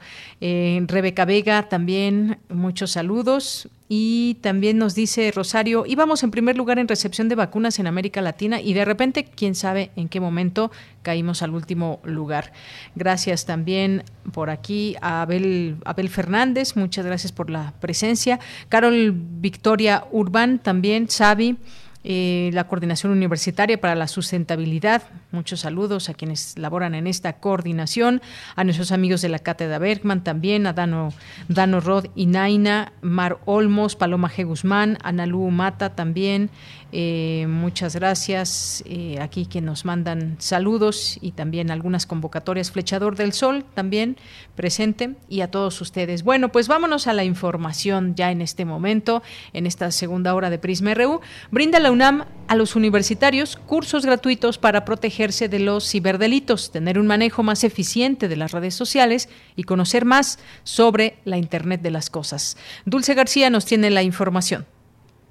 Deyanira, muy buenas tardes a ti al auditorio de Prisma RU. Una de las principales amenazas para gobiernos, empresas y sociedad en este 2021 se desarrolla en el ámbito virtual y las redes sociales, que han jugado un papel predominante durante esta pandemia. Ninguno de estos tres sectores, de Yanira está preparado para enfrentar los ciberdelitos cada vez más sofisticados. Por ello, la UNAM brinda a los universitarios herramientas para identificar situaciones de este tipo, ciberseguridad, redes sociales, infraestructura programable, consolidación del paradigma de la educación en línea, redes de computadoras e Internet de las Cosas son algunos de los temas que se abordan en los cursos gratuitos en línea que ofrece la UNAM a su comunidad. Mediante un convenio entre la Dirección General de Cómputo y de Tecnologías de la Información y Comunicación de esta casa de estudios y Cisco Networking Academy, se ofrecerá esta capacitación para la cual los interesados deberán inscribirse a más tardar el 31 de marzo de este año. Hay que recordar que en México los ciberdelitos aumentaron el año pasado 8.2%, ocasionando pérdidas en promedio de 2 millones de dólares. Así que hay que aprovechar estos cursos. Durante la presentación virtual del acuerdo antes mencionado, Héctor Benítez Pérez, director general de la DGTIC, explicó que los cursos de Cisco favorecen el desarrollo de habilidades digitales en temas y disciplinas de la tecnología para complementar la formación que brinda la Universidad Nacional. UNAM y Cisco System, de México, que unen esfuerzos para que ustedes cuenten con mejores herramientas tecnológicas que les permitan construir carreras personales y profesionales más exitosas. Cabe mencionar que desde hace 25 años Cisco y la UNAM ofrecen soluciones tecnológicas en México, impulso a la ciberseguridad y a la formación de jóvenes. Esta es la información. Muy buenas tardes. Muchas gracias, Dulce. Nos vamos ahora con mi compañera Cristina Godínez. Universitarios discuten sobre el problema de los productos, de los productos plásticos de un solo uso. Adelante, Cristina. Buenas tardes, Deyanira. Un saludo para ti y para el auditorio de Prisma RU. El Instituto de Investigaciones Económicas organizó el coloquio Alternativas para los plásticos de un solo uso. El doctor Carlos Mayen Rivera, coordinador académico del coloquio, dijo que es indispensable conocer las alternativas para el control de la contaminación y también se refirió al objetivo de la política ambiental. El objetivo de la política ambiental siempre debe de ser conducir la economía, los fenómenos sociales y la conservación de los recursos naturales, así como la preservación del entorno ambiental. Es indudable que los materiales, los mecanismos de producción y los desechos son inherentes a la discusión sobre la política de la conservación misma de la integridad ecológica. Los dos fenómenos, el económico, el estudio, la administración de la casa y el ecológico, el estudio de la casa, tienen como eje fundamental en estos momentos la producción y sus consecuencias, tanto positivas como negativas. El investigador señaló que estamos en uno de los momentos más difíciles de la humanidad. Estamos en una crisis ambiental y en una crisis de salud ligada inherentemente a una crisis económica. Tenemos condiciones terriblemente difíciles para las sociedades, para las poblaciones, pero también para la preservación del medio ambiente. Es esta condición y esta situación de degradación lo que nos está llevando en buena medida a los graves efectos que están teniendo sobre la salud humana. En tanto, el doctor David Bonilla, del Instituto de Investigaciones Económicas comentó que el plástico afecta a toda la cadena de producción, además de sus efectos en la salud. Es un gran problema para la contaminación de los, océanos, ¿no? no solo de la tierra, del territorio, pero también de, los océanos. Y no le vemos final a esto y nos va a alcanzar, compañeros, si no combatimos el uso del plástico nos va a alcanzar porque tiene efectos sobre la salud, tiene efectos sobre la calidad del, del aire, etcétera, etcétera, ¿no? Entonces, lo que parecía como un, una gran innovación con la refinación de productos petroleros, pues tiene impactos negativos, ¿no? Obviamente, en cuanto va creciendo la economía, pues eh, va creciendo el volumen de producción de plásticos. Por último, la doctora Isareli Rosillo Pantoja, de la Universidad Autónoma de Querétaro, habló del marco jurídico en torno al uso de los plásticos. De Yanira, este es mi reporte. Buenas tardes. Muchas gracias, Cristina Godínez. Buenas tardes. Relatamos al mundo. Relatamos al mundo. Porque tu opinión es importante, síguenos en nuestras redes sociales, en Facebook como Prisma RU y en Twitter como arroba PrismaRU. Dos de la tarde con 15 minutos y bueno, vamos a hablarles ahora de una guía que incluye una selección de arquitectura producida en la Ciudad de México durante los pasados 100 años, desde los posteriores al inicio de la revolución hasta el presente y se suma al propósito de Arquín de contribuir a la construcción de la cultura desde la arquitectura.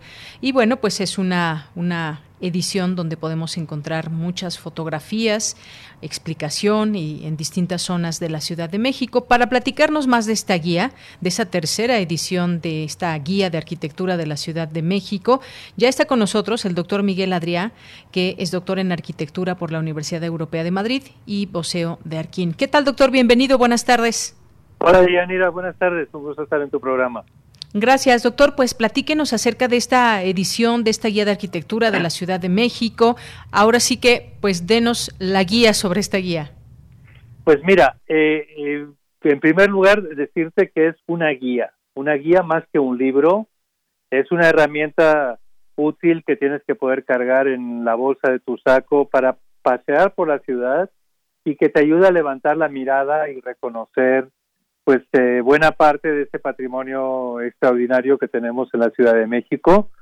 Eh, una ciudad que junto a Londres creo que son las dos únicas que tienen dos obras que forman parte del patrimonio de la humanidad, el patrimonio de la UNESCO, eh, y además tiene un patrimonio este de mucha calidad, digamos, de mitad del siglo XX también, de finales del siglo XX y hasta nuestros días.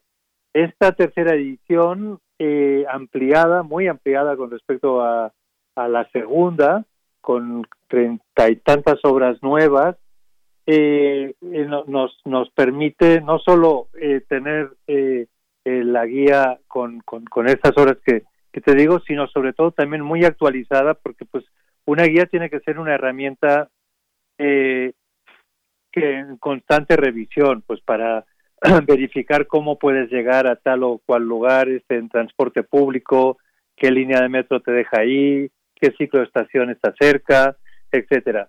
Ahí pues hemos escogido eh, estas 180 eh, obras, eh, en principio de la Ciudad de México, aunque nos hemos tomado alguna pequeña licencia eh, saliéndonos al Estado de México para algunas obras absolutamente eh, imprescindibles, como las torres de, Ciudad Satélite o, la fábrica este Bacardí eh, que, llevó a cabo este Miss Van der Rohe y Félix Candela. pero bueno, fundamentalmente pues está organizada por, por, por áreas, de modo que tengan sentido por proximidad y justifiquen también un paseo por algunas zonas. Eh, pues nuestra ciudad en realidad es una metrópolis eh, inabarcable en un, en un solo paseo, obviamente, eh, y ahí sugerimos en unos mapas muy cómodos que se, se que, que, que, no caen, no se desprenden del libro, sino que forman parte de una solapa como un gran acordeón, eh, y, y, eso nos permite pues ir reconociendo, ir siguiendo eh, algunas rutas eh, por también por sus épocas y por, por, por esa proximidad. Claro, pues sí, una, una recopilación de, de obras emblemáticas de la capital contempla distintas épocas de la arquitectura, obras de espacio público, podemos encontrar edificios, eh, museos, algunas de las tipologías que se recogen, cada una además con especificaciones para el visitante y podemos encontrar ahí un sinnúmero de edificios, eh, pues además con toda esta información que se incluye en esta guía para ubicarlos físicamente y también darnos un contexto sobre tal o cual construcción.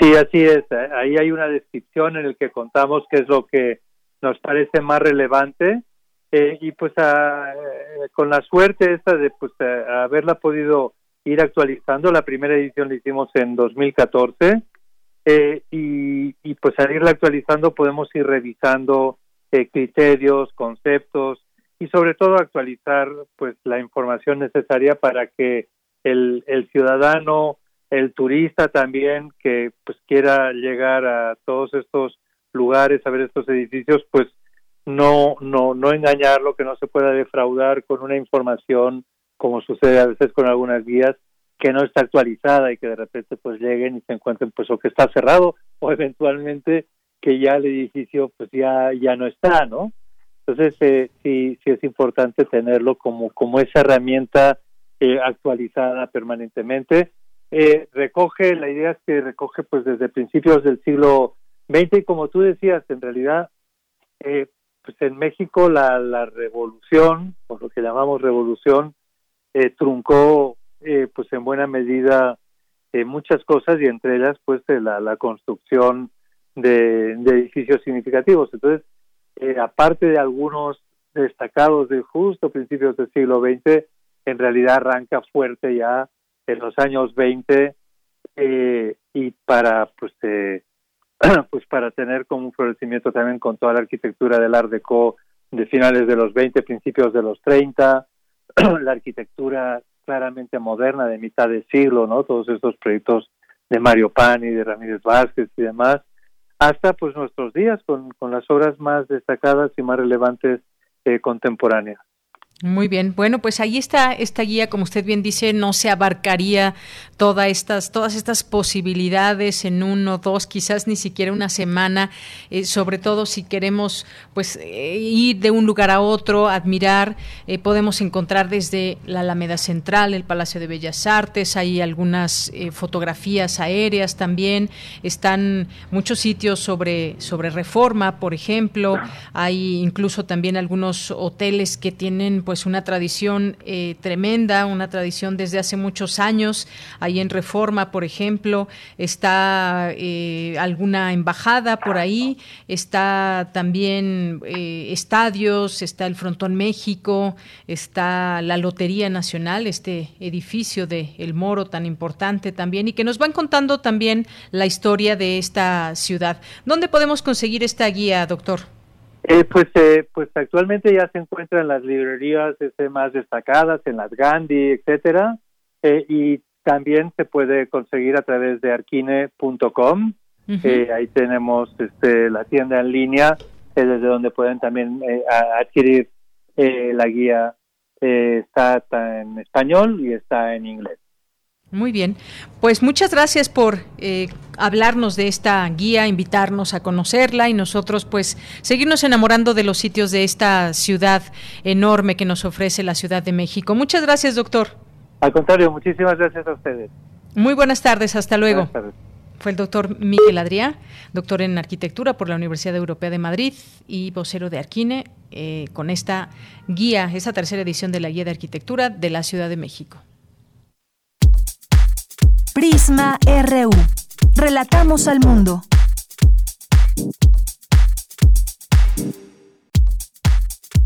Tu opinión es muy importante. Escríbenos al correo electrónico prisma.radiounam@gmail.com.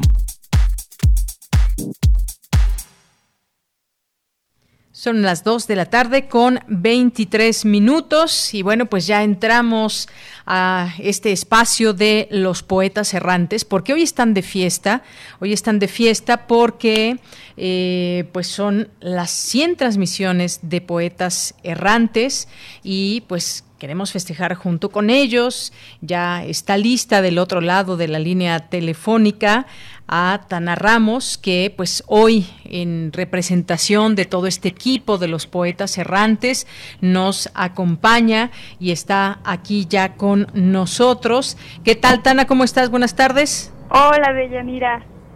Qué gusto escucharte. Muy, muy felices ya de que hoy se cumplen las 100 cápsulas al aire de poetas. Muchas muy gracias bien. por recibirnos.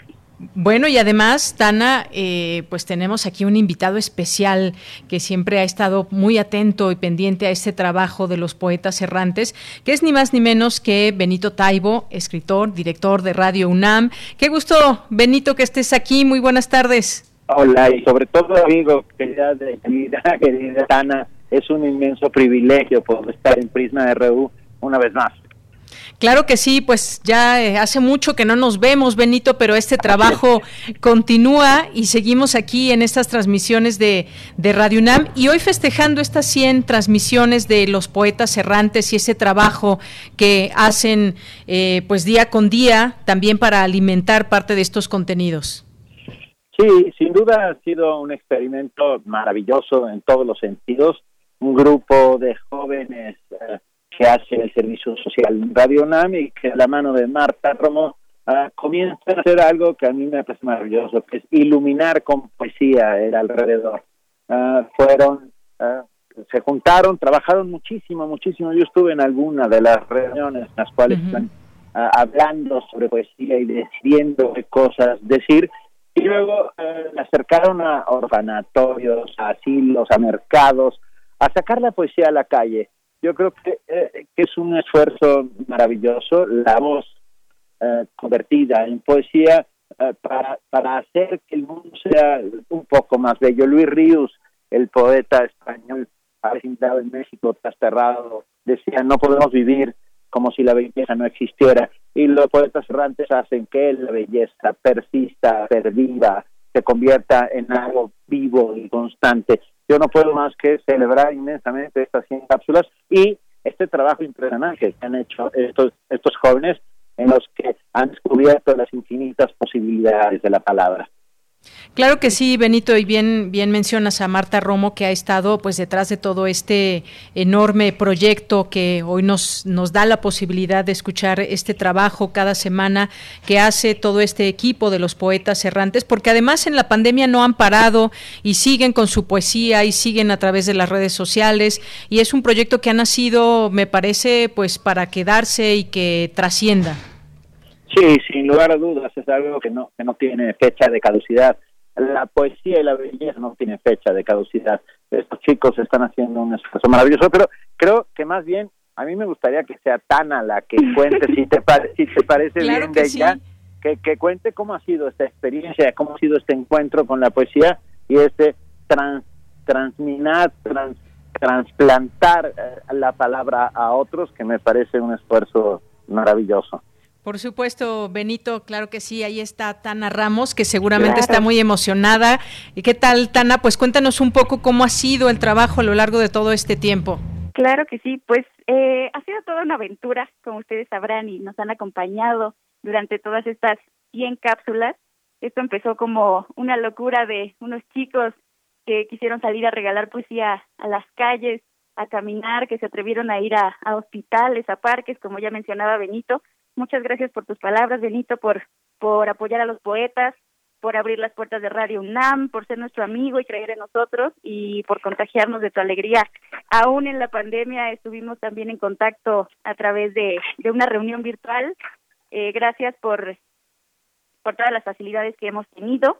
Y pues ha sido toda una aventura que inicia desde que somos chavos de muchísimas, eh, de varias escuelas, de varias carreras, y eso lo vuelve todo mucho más rico. Cada cápsula tiene tintes y enfoques diferentes, incluso históricos, de matemáticas, de diseño gráfico, de administración. Eh, somos un grupo muy variado en donde no solamente hemos aprendido a, a hacer radio, no hemos aprendido nada más a, compartir con el otro, a salir, a atrevernos a declamar un poema en frente de alguien, a tocar el alma de otra persona, sino que además hemos encontrado un espacio seguro, un espacio donde hay amistades y creo que eso es lo más valioso que hemos encontrado durante este proceso de poetas errantes. Y queremos agradecerte también a ti, Deyanira, y a todo el equipo de Prisma por nuestros cómplices en esta aventura, por las lágrimas, por las risas de las cápsulas. Gracias, gracias por todo. Pues gracias, gracias Tana, a ti y a todos los poetas que seguramente nos están escuchando en este momento. Pues Benito, Tana, si, si les parece bien, vamos a escuchar ese trabajo. No sé si quieres dar alguna introducción, Tana, para este trabajo que hoy nos presentan. Claro, pues en realidad lo que van a escuchar hoy es un recuento de, de lo que ha pasado, de lo que hemos vivido y sobre todo de lo que ha pasado en nuestros corazones en este camino eh, que ha tocado a muchas personas y sobre todo para nuestros radioescuchas que nos han acompañado. Muy bien, pues vamos a escucharlo, Benito Tana. Yo, nada más les mando un enorme abrazo y les deseo que la poesía permanezca y recuerdo una frase del maravilloso poeta portugués Fernando Pessoa que dice, la literatura existe porque el mundo no basta y esta es la mejor de las demostraciones. Muy bien, Benito, pues muchas gracias. gracias por estar aquí. Un abrazo. Abrazo. Abrazos. Hasta luego. Bueno, Tana, pues vamos a escuchar este trabajo que hoy nos presenta el equipo de los poetas errantes. Adelante. Poeta soy, errando voy, buscando el sonido que dejó tu voz, mi corazón, alcanzando el tuyo un destino decidido, escúchame. Poetas errantes.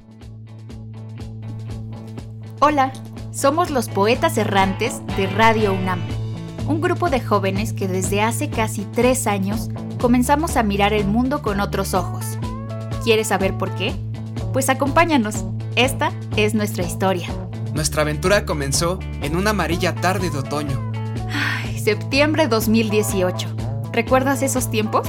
Sí. En aquel entonces, las personas se saludaban de mano y hasta se besaban las mejillas. Ahí fue cuando comenzamos a salir a las calles para regalar poesía y música. Deseábamos conquistar el espacio público. Poco a poco, nuestras voces fueron resonando en los mercados, avenidas, parques y hospitales. Todo era una alegre fiesta. Y bueno, a veces no tanto.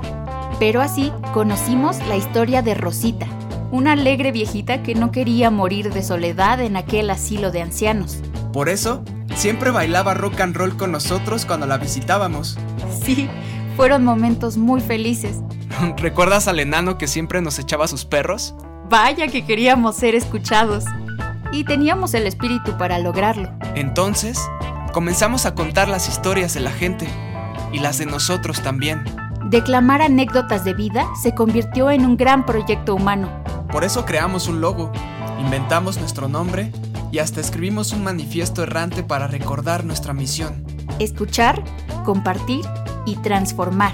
Ah, y no olvides la canción que nos definió para siempre. Pero de repente todo cambió. Nos dijeron que debíamos permanecer encerrados.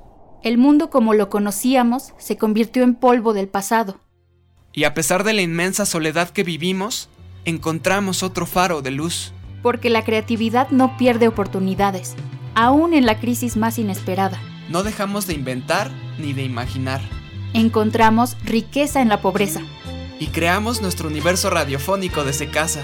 Cambiamos los micrófonos profesionales por celulares y grabadoras caseras.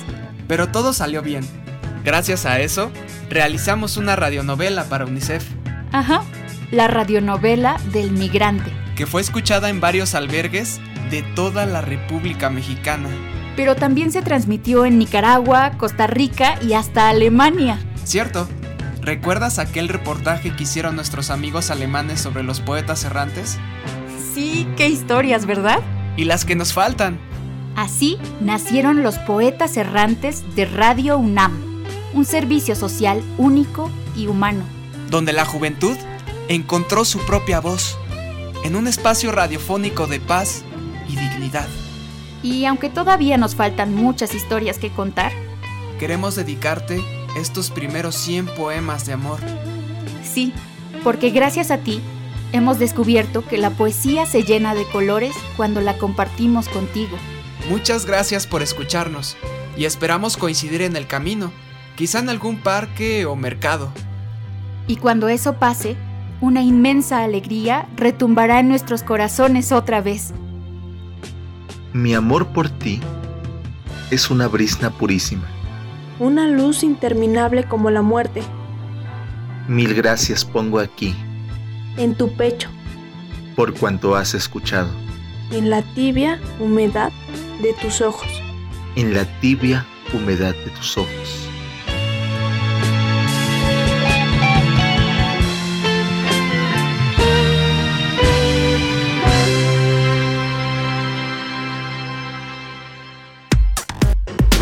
Relatamos al mundo.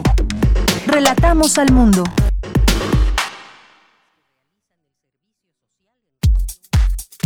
Tu opinión es muy importante. Escríbenos al correo electrónico prisma.radiounam@gmail.com. Bueno, no sé si todavía esté por ahí Tana, Tana Ramos, con quien pues nos íbamos a despedir para pues eh, bueno ya se fue ya se fue Tana.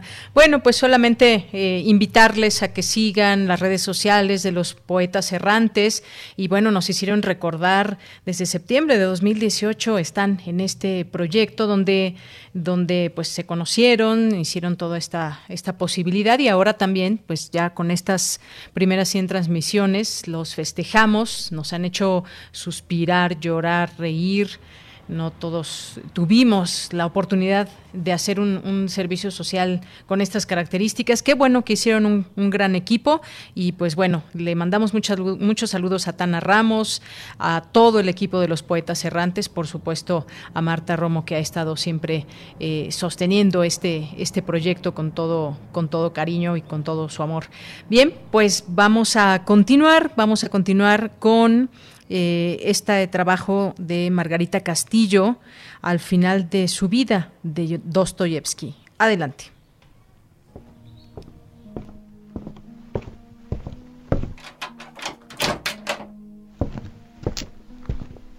Al final de su vida, Dostoyevsky lee el Evangelio de San Mateo y da consejos cristianos a sus hijos.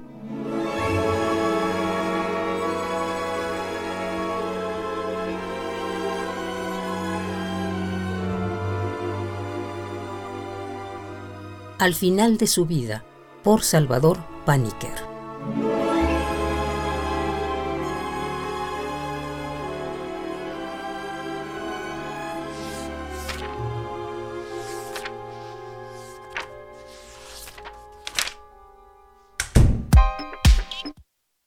Colaboradores RU. Literatura. Bien, pues ya nos vamos ahora a la orilla de la tarde con Alejandro Toledo. Si ustedes lo quieren seguir en Twitter, lo pueden hacer en arroba Toledo Bloom. Y pues él es escritor, ensayista y nos acompaña en este día, en este martes. ¿Cómo estás, Alejandro? Muy buenas tardes. Muy bien, Dayanira, ¿cómo estás tú? Muy bien, muchísimas gracias. Pues te cedo la palabra, cuéntanos qué nos tienes para esta tarde. Sí, bueno, el Fondo de Cultura Económica hizo una reedición de 5100 ejemplares de Balún Canán de Rosario Castellanos, que es una novela publicada originalmente en 1957, que es la el primer libro de, de Rosario Castellanos.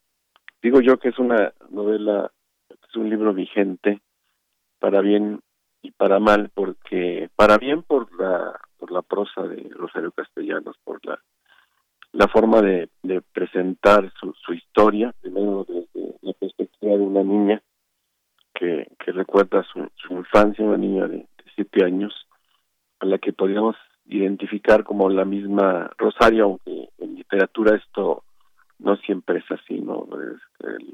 aunque haya datos que coincidan, digamos, datos biográficos que coincidan con el protagonista cuando es en primera persona, siempre hay un, una parte de, de, creación. Y este, este, ese es un dato interesante porque en, una época, cuando se escribían textos así, se les consideraba como menores, ¿no? Nelly Campobello también lo hizo, contarnos la, la revolución desde los ojos de una niña, y por eso los, los críticos, los críticos varones, digamos, la consideran como una autora menor porque minimizaban el asunto al pensar que los ojos infantiles y femeninos no podrían observar como, con amplitud cuando ocurre todo lo contrario, que la mirada infantil tiene este eh, formas de, observar la realidad quizá que se vuelven quizá más críticas que las del el adulto, digamos, ya maleado, ya ya domesticado, ¿no? Entonces esta, esta niña que no tiene nombre en el en la novela, es, es curioso, todos los personajes tienen tienen nombre, menos ella. Ella tiene un hermano que se llama Mario. Observa este, varias cosas en el universo en que le, en que le toca vivir, ¿no? Desde la, injusticia un poco de su condición de, mujer, porque el, el, niño, el hijo que vale en, el entorno familiar es el varón, como las relaciones entre el, el padre con, con la madre, de la familia con los indios, porque se creen en Comitán en un entorno de, racismo. Y este y Rosario Castellanos tiene como digamos la astucia de presentarnos todo desde distintas perspectivas. La, la inicial es esta que yo te digo, la de la infancia, pero después en la segunda parte intervienen prácticamente todos los participantes. Entonces, el fenómeno es observado desde distintas miradas y eso crea este como muy buenos momentos y, y sobre todo nos nos eh, provee digamos de un gran entendimiento de lo que está ocurriendo en esta en este tiempo que yo también por la por la edad de Rosario cuando la, niña dice soy una niña y tengo siete años eh, eh, parece parecen ocurrir los hechos en, los años 30 en 1932 más o menos y está ahí la mención del presidente Lázaro Cárdenas no cuando establece una serie de, de, leyes agrarias que este a, ojos de los propietarios de las de las grandes fincas en Chiapas parecen perjudicarles no entonces está aquí esa ese conflicto que es, la raíz de, de Balún Canán observado como te decía inicialmente desde los ojos de una niña y después desde distintas perspectivas y después eh, con con un regreso a esa misma mirada infantil no ella lo hace sin, sin maniqueísmos, digamos, observando las actitudes de todos y con grandes momentos narrativos. Hay uno que a mí me, me, gusta mucho, que es cuando está, digamos, la, la señora de, de, la finca, de la casa grande, con sus hijos en, en el río bañándose y llegan los, los niños de, de los hijos de los indígenas a bañarse. Entonces había como una prohibición tácita, digamos, de que cuando los los señores estuvieran en el río no podían los niños ni, asomarse, ¿no? Los indios en general. Y aquí ellos en un acto de rebeldía van y, su confrontación es esa, meterse al río sin, digamos, este, quitando cualquier jerarquía que les hubieran, que les hubieran enseñado, que les hubieran mostrado. Entonces, yo digo que es una novela vigente porque es una gran novela, literariamente vigente, pero también quizá porque nos muestra un racismo que a pesar de, que han pasado muchas décadas, digamos desde, si pensamos en los años 30, cuando ocurren los hechos de la novela, o en los años 50, cuando se publica la novela, a la actualidad, vamos a encontrar todavía actitudes similares contra en, en, en, la población en distintos en distintas regiones en distintos sectores de, la gente blanca digamos de los que llaman acá los ladinos con, con los indios con los con los indígenas no entonces es, es muy triste esa vigencia porque si este eh, si vemos que las cosas han cambiado tampoco pues, consideramos que hay un mal de raíz que no que no ha logrado ser erradicado, ¿no? Algunos piensan que Balún Canán es, la mejor explicación de por qué estalló el movimiento zapatista, ¿no? Pero lo, lo, lo, lo, curioso es que aún gente que vive en, Chiapas, en Tuxtla, en Comitán, en Ocosingo, en esas regiones, aún este viven en, en un entorno que, que parece que estar ahí de, de forma permanente, ¿no? Y que es algo que no, que no logramos quitarnos de, de encima.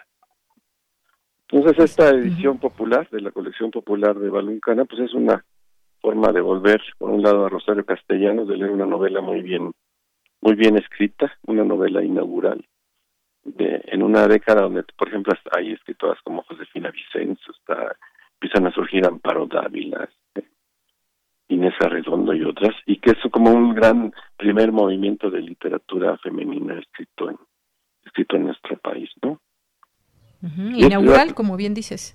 Inaugural en muchos en muchos sentidos, ¿no? Y una novela muy muy muy bien escrita y muy muy celebrable, digamos ahora, por por la, la, fortaleza narrativa que tiene la que tiene la autora, ¿no? Y es, y es su primera novela. Es, eh, después escribió cuento, otras novelas, escribió este ensayo, este, poesía, teatro. Eh, el mismo Fondo de Cultura tiene en dos tomos sus obras, uno y dos también a, a, muy buenos precios.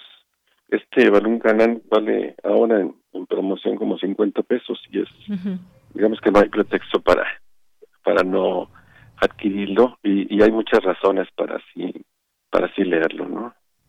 Claro, esa primera novela de Rosario Castellanos y además pues también por toda su vivencia que, que, la enmarca allá en Chiapas y estas relaciones justamente entre indígenas, terratenientes y todo pues lo que lo que fue parte de su vida también que vivió en carne propia, por supuesto. Sí, sí, se ve que es una novela este, escrita desde la desde la biografía, aunque con la distancia del del gran del gran novelista, porque no quiere quiere verlo todo con desde distintos ángulos y eso le da este como mayor fortaleza al, a la novela no hay detalles curiosos que a mí me llaman la atención que no recordaba como aquello de la de la escoba no que cuando de pronto quieres que alguien se vaya de tu casa eso lo hace una lo intenta hacer dos veces una de las protagonistas. Saca la escoba y se pone a barrer que es una forma de decirle a la gente que ya es tiempo de irse no y la primera vez lo hace bien y la segunda vez lo intenta hacer, pero no se reprime ante la mirada de, su marido que, observa sus intenciones y ante la este ante esa mirada ya se, se doblega, ¿no? Así es. bueno, pues curioso. Así es, así es, Alejandro. Pues ahí está, queda esta recomendación como como todos los martes que tenemos aquí esta posibilidad. Balún Canán, esta primera novela de Rosario Castellanos, de la cual nos has contado, comentado y sobre todo pues que siempre nos enmarcas con estos, con estos detalles que son parte también eh, pues de antojarnos a la lectura. Así que pues queda esta opción para el día de hoy. Gracias Alejandro. ¿O algo más? ¿Algo más que quieras comentar?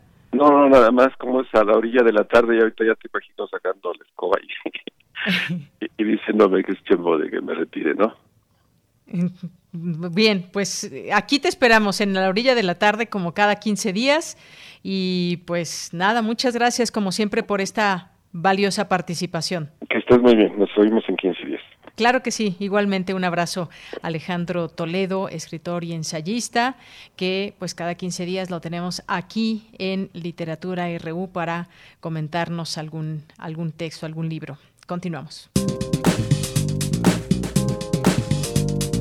Cultura RU.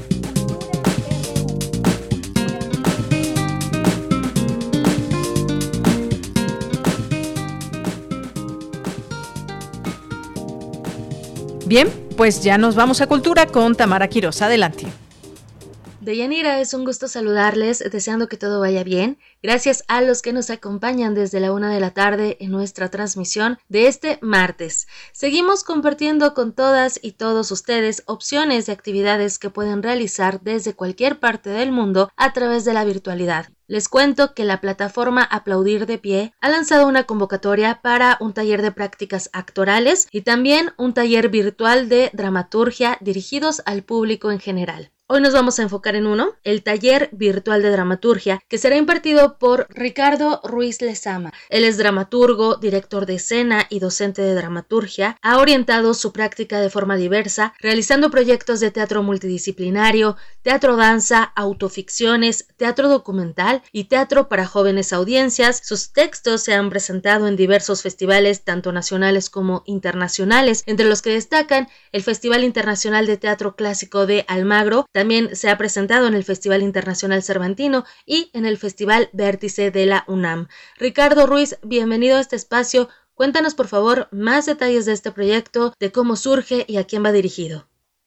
Eh, primero, este proyecto, que es de Aplaudir de Pie, que es un blog especializado en artes escénicas, surge hace seis años a la par en México y Argentina, mientras yo estaba estudiando mi maestría allá y acá de la mano de Isabel Castro, que es crítica y curadora de artes escénicas, eh, con el interés de profundizar el pensamiento escénico. Y con el transcurso del tiempo, esta especialización que, eh, a la que nosotros mismos nos hemos visto llevados nos condujo a la necesidad de la pedagogía. En este caso ella con talleres de crítica y yo en específico, en este momento de lo que les voy a hablar, de talleres de dramaturgia. Em, y ahora en concreto, el taller de dramaturgia surge a partir de dos cuestiones. Una, eh, una preparación alternativa, este, una opción para, mm, para cualquier persona que pueda estar interesada en escribir, pero eh, de una forma este en, otro tipo de horarios, ¿no? ¿no? No a lo mejor tan institucionalizado, pero con un mismo rigor y un mismo aprendizaje y una certeza de que se van a llevar una, una serie de herramientas. Y en el contexto de la pandemia, eh, pensaba un poco como en el de Camerón, eh, toda esta gente que se une en medio, se reúne en medio de, una peste para contar historias. Entonces pensaba que podría ser una posibilidad de encontrar un espacio de libertad, aunque sea simbólico, durante este encierro que al que nos hemos visto confinados. Ricardo, nos hemos ido adaptando a lo que sucede en el día a día en estos tiempos de pandemia. Eh, ya vamos por el año prácticamente de confinamiento y nos ha quedado muy claro que el arte ha sido un bálsamo que nos ha mantenido a flote y poco a poco muchos hemos encontrado en los medios para seguir aprendiendo o difundiendo prácticas artísticas. Desde tu trinchera, ¿qué nos puedes compartir sobre la función del arte y específicamente del teatro y la dramaturgia? Coincido totalmente en esto que dices de este bálsamo me parece que de alguna manera ha quedado eh, se ha visibilizado la función esa función del arte eh, por todos los talleres que han proliferado y el interés en todo el mundo de acercarse al arte. Entonces tiene algo de esto esta posibilidad esta pequeña luz, ¿no? Que decía un director argentino que se llama Juan Carlos Guené, que es, una terca custodia de una luz para los hombres, ¿no? Dice sobre, sobre el arte. Entonces me parece que un poco ha, sido así, ¿no? Tanto la música, tanto este el cine, las series y en específico el teatro que se ha reinventado para seguirnos encontrando. Creo que eso es lo interesante, cómo nos podemos encontrar por medio de la virtualidad. Y por eso para mí ha sido importante también seguir con esa posibilidad, que es la que nos da particularmente el teatro, a diferencia quizá del cine o el audiovisual, que tú sigues ahí en tu casa solo o sola o con la gente que estás, pero lo que te permite el teatro con esta posibilidad de diversificarse es encontrarte con otras personas. Y me parece que eso es lo valioso que, hemos descubierto, que aunque haya virtualidad, nos podemos este, encontrar y podemos generar un punto de contacto. Por supuesto, Ricardo. Oye, eh, ¿qué tenemos que hacer para saber más de tu trabajo, más del taller? ¿Cuáles son las vías para que aquellos que nos escuchen y que quieran participar en este taller virtual de dramaturgia puedan tener acceso? Sí, eh, lo único que necesitan es este, tener el interés. Para nosotros esto es importante, que, que cualquier persona se pueda acercar. En específico acá lo único que se pide es que sea gente mayor de edad, pero de ahí en fuera no hay otro requisito. Y tener esa inquietud, esa inquietud por querer descubrir eh, la escritura teatral, donde nos pueden contactar es en ricardo arroba aplaudirdepie.com y ahí les podemos dar más información específica sobre el taller, el temario, sobre cómo son las dinámicas y ver si eh, a quienes les llame la, la, el interés eh, serán bienvenidos y bienvenidas. Muy bien, también en Twitter podemos seguirlos como arroba aplaudir de pie. El taller se realizará todos los jueves de abril de 6 a 9 de la noche a través de la plataforma Zoom. Bien importante recordarle al auditorio que este taller virtual de dramaturgia es para todas y todos los que estén interesados en poner en práctica su lado creativo a través de las herramientas que compartirás sin importar la profesión a la que se dediquen. Muchísimas gracias Ricardo. Muchas gracias Tamara, gracias por la invitación, este un gusto. Muy buena tarde. La información también la encuentran en nuestras redes sociales. Recuerden que estamos en arroba prisma.ru. Yo estoy en arroba tamaraquiros-m. Ahí nos podemos leer. Que tengan una excelente tarde. Relatamos al mundo. Relatamos al mundo. Nacional RU.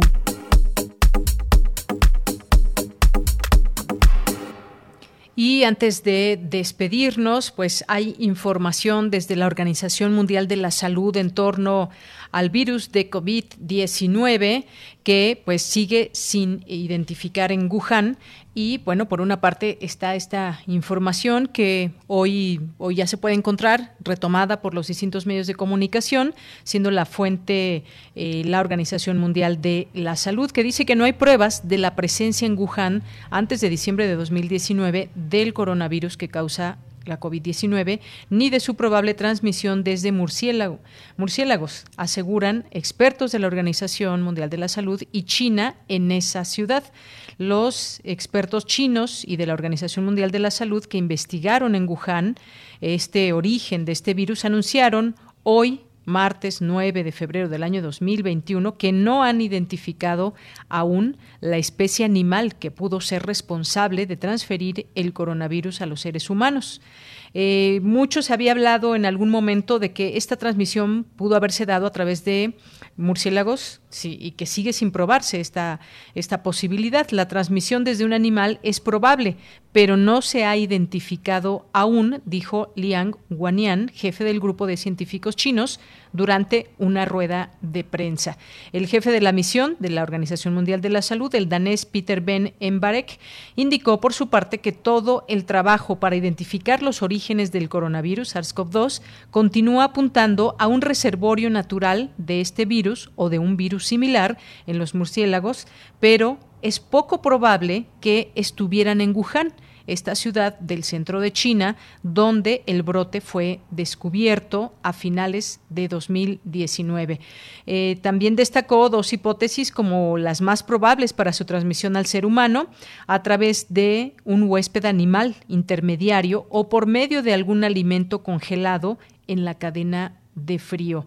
Además, pues no hay indicios de que hubiese este virus hasta antes de diciembre de 2019 en esta ciudad china. No existe hasta el momento algún indicio. Esa es otra, otro de los eh, de las informaciones que se aseguran el día de hoy.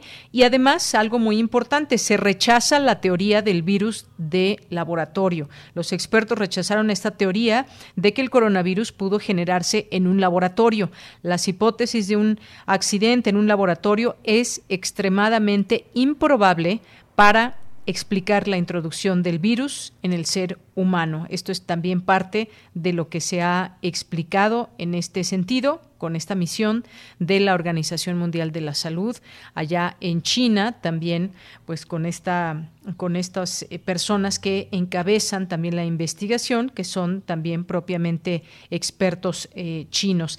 Esa es la información que se da a conocer desde la Organización Mundial de la Salud, más allá de que, bueno, este es un tema internacional más que, más que nacional, pero a todo el mundo obviamente interesa esto. Y bueno, algunos, algún, algunos medios lo, han, lo van replicando aunque de manera diferente. Por ejemplo, aquí el Universal dice murciélagos, o alimentos congelados las hipótesis que maneja la Organización Mundial de la Salud sobre el origen de COVID-19.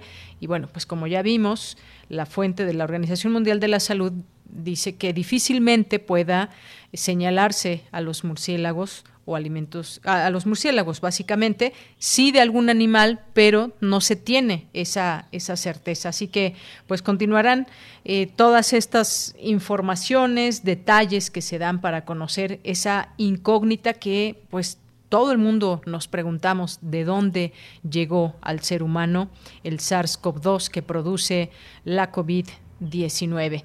Y bueno, pues de, de aquí nos vamos a, a los, eh, un tema nacional propiamente. Hoy el presidente López Obrador pues manifestó que es una buena noticia que el nivel de contagio de la pandemia de COVID-19 esté reduciéndose en todo el país. Eh, hoy el, subsecretario, decíamos también al inicio, pues hizo, hizo ahí una, una exposición amplia de los eh, casos en distintos estados y cómo en esos estados que mencionó, pues va a la baja la ocupación hospitalaria y también el número de contagios. Esta eh, información sin duda importante para ir en este monitoreo de todos los días que hacen las autoridades y aunado a todo esto, pues la, llegada de las distintas vacunas. Por cierto, mañana vamos a, a platicar, le adelanto antes de despedirnos ya, sobre el caso de Alemania. ¿Cómo van en su, en su campaña de, eh, de vacunación? ¿Tienen ya el número total de vacunas para aplicar a su población y así vamos a ir dando cuenta de algunos, algunos países, por supuesto también México, cómo va en todo esto. Bien, pues muchas gracias por su atención. Ya llegamos al final de esta emisión de hoy, martes 9 de febrero del año 2021. Gracias a mis compañeros allá en cabina, Socorro Montes, a, a Daniel Olivares, a Denis Licea. Aquí en el micrófono se despide de ustedes de Yanira Morán, a nombre de todo el equipo. Muchas gracias, buenas tardes y buen provecho.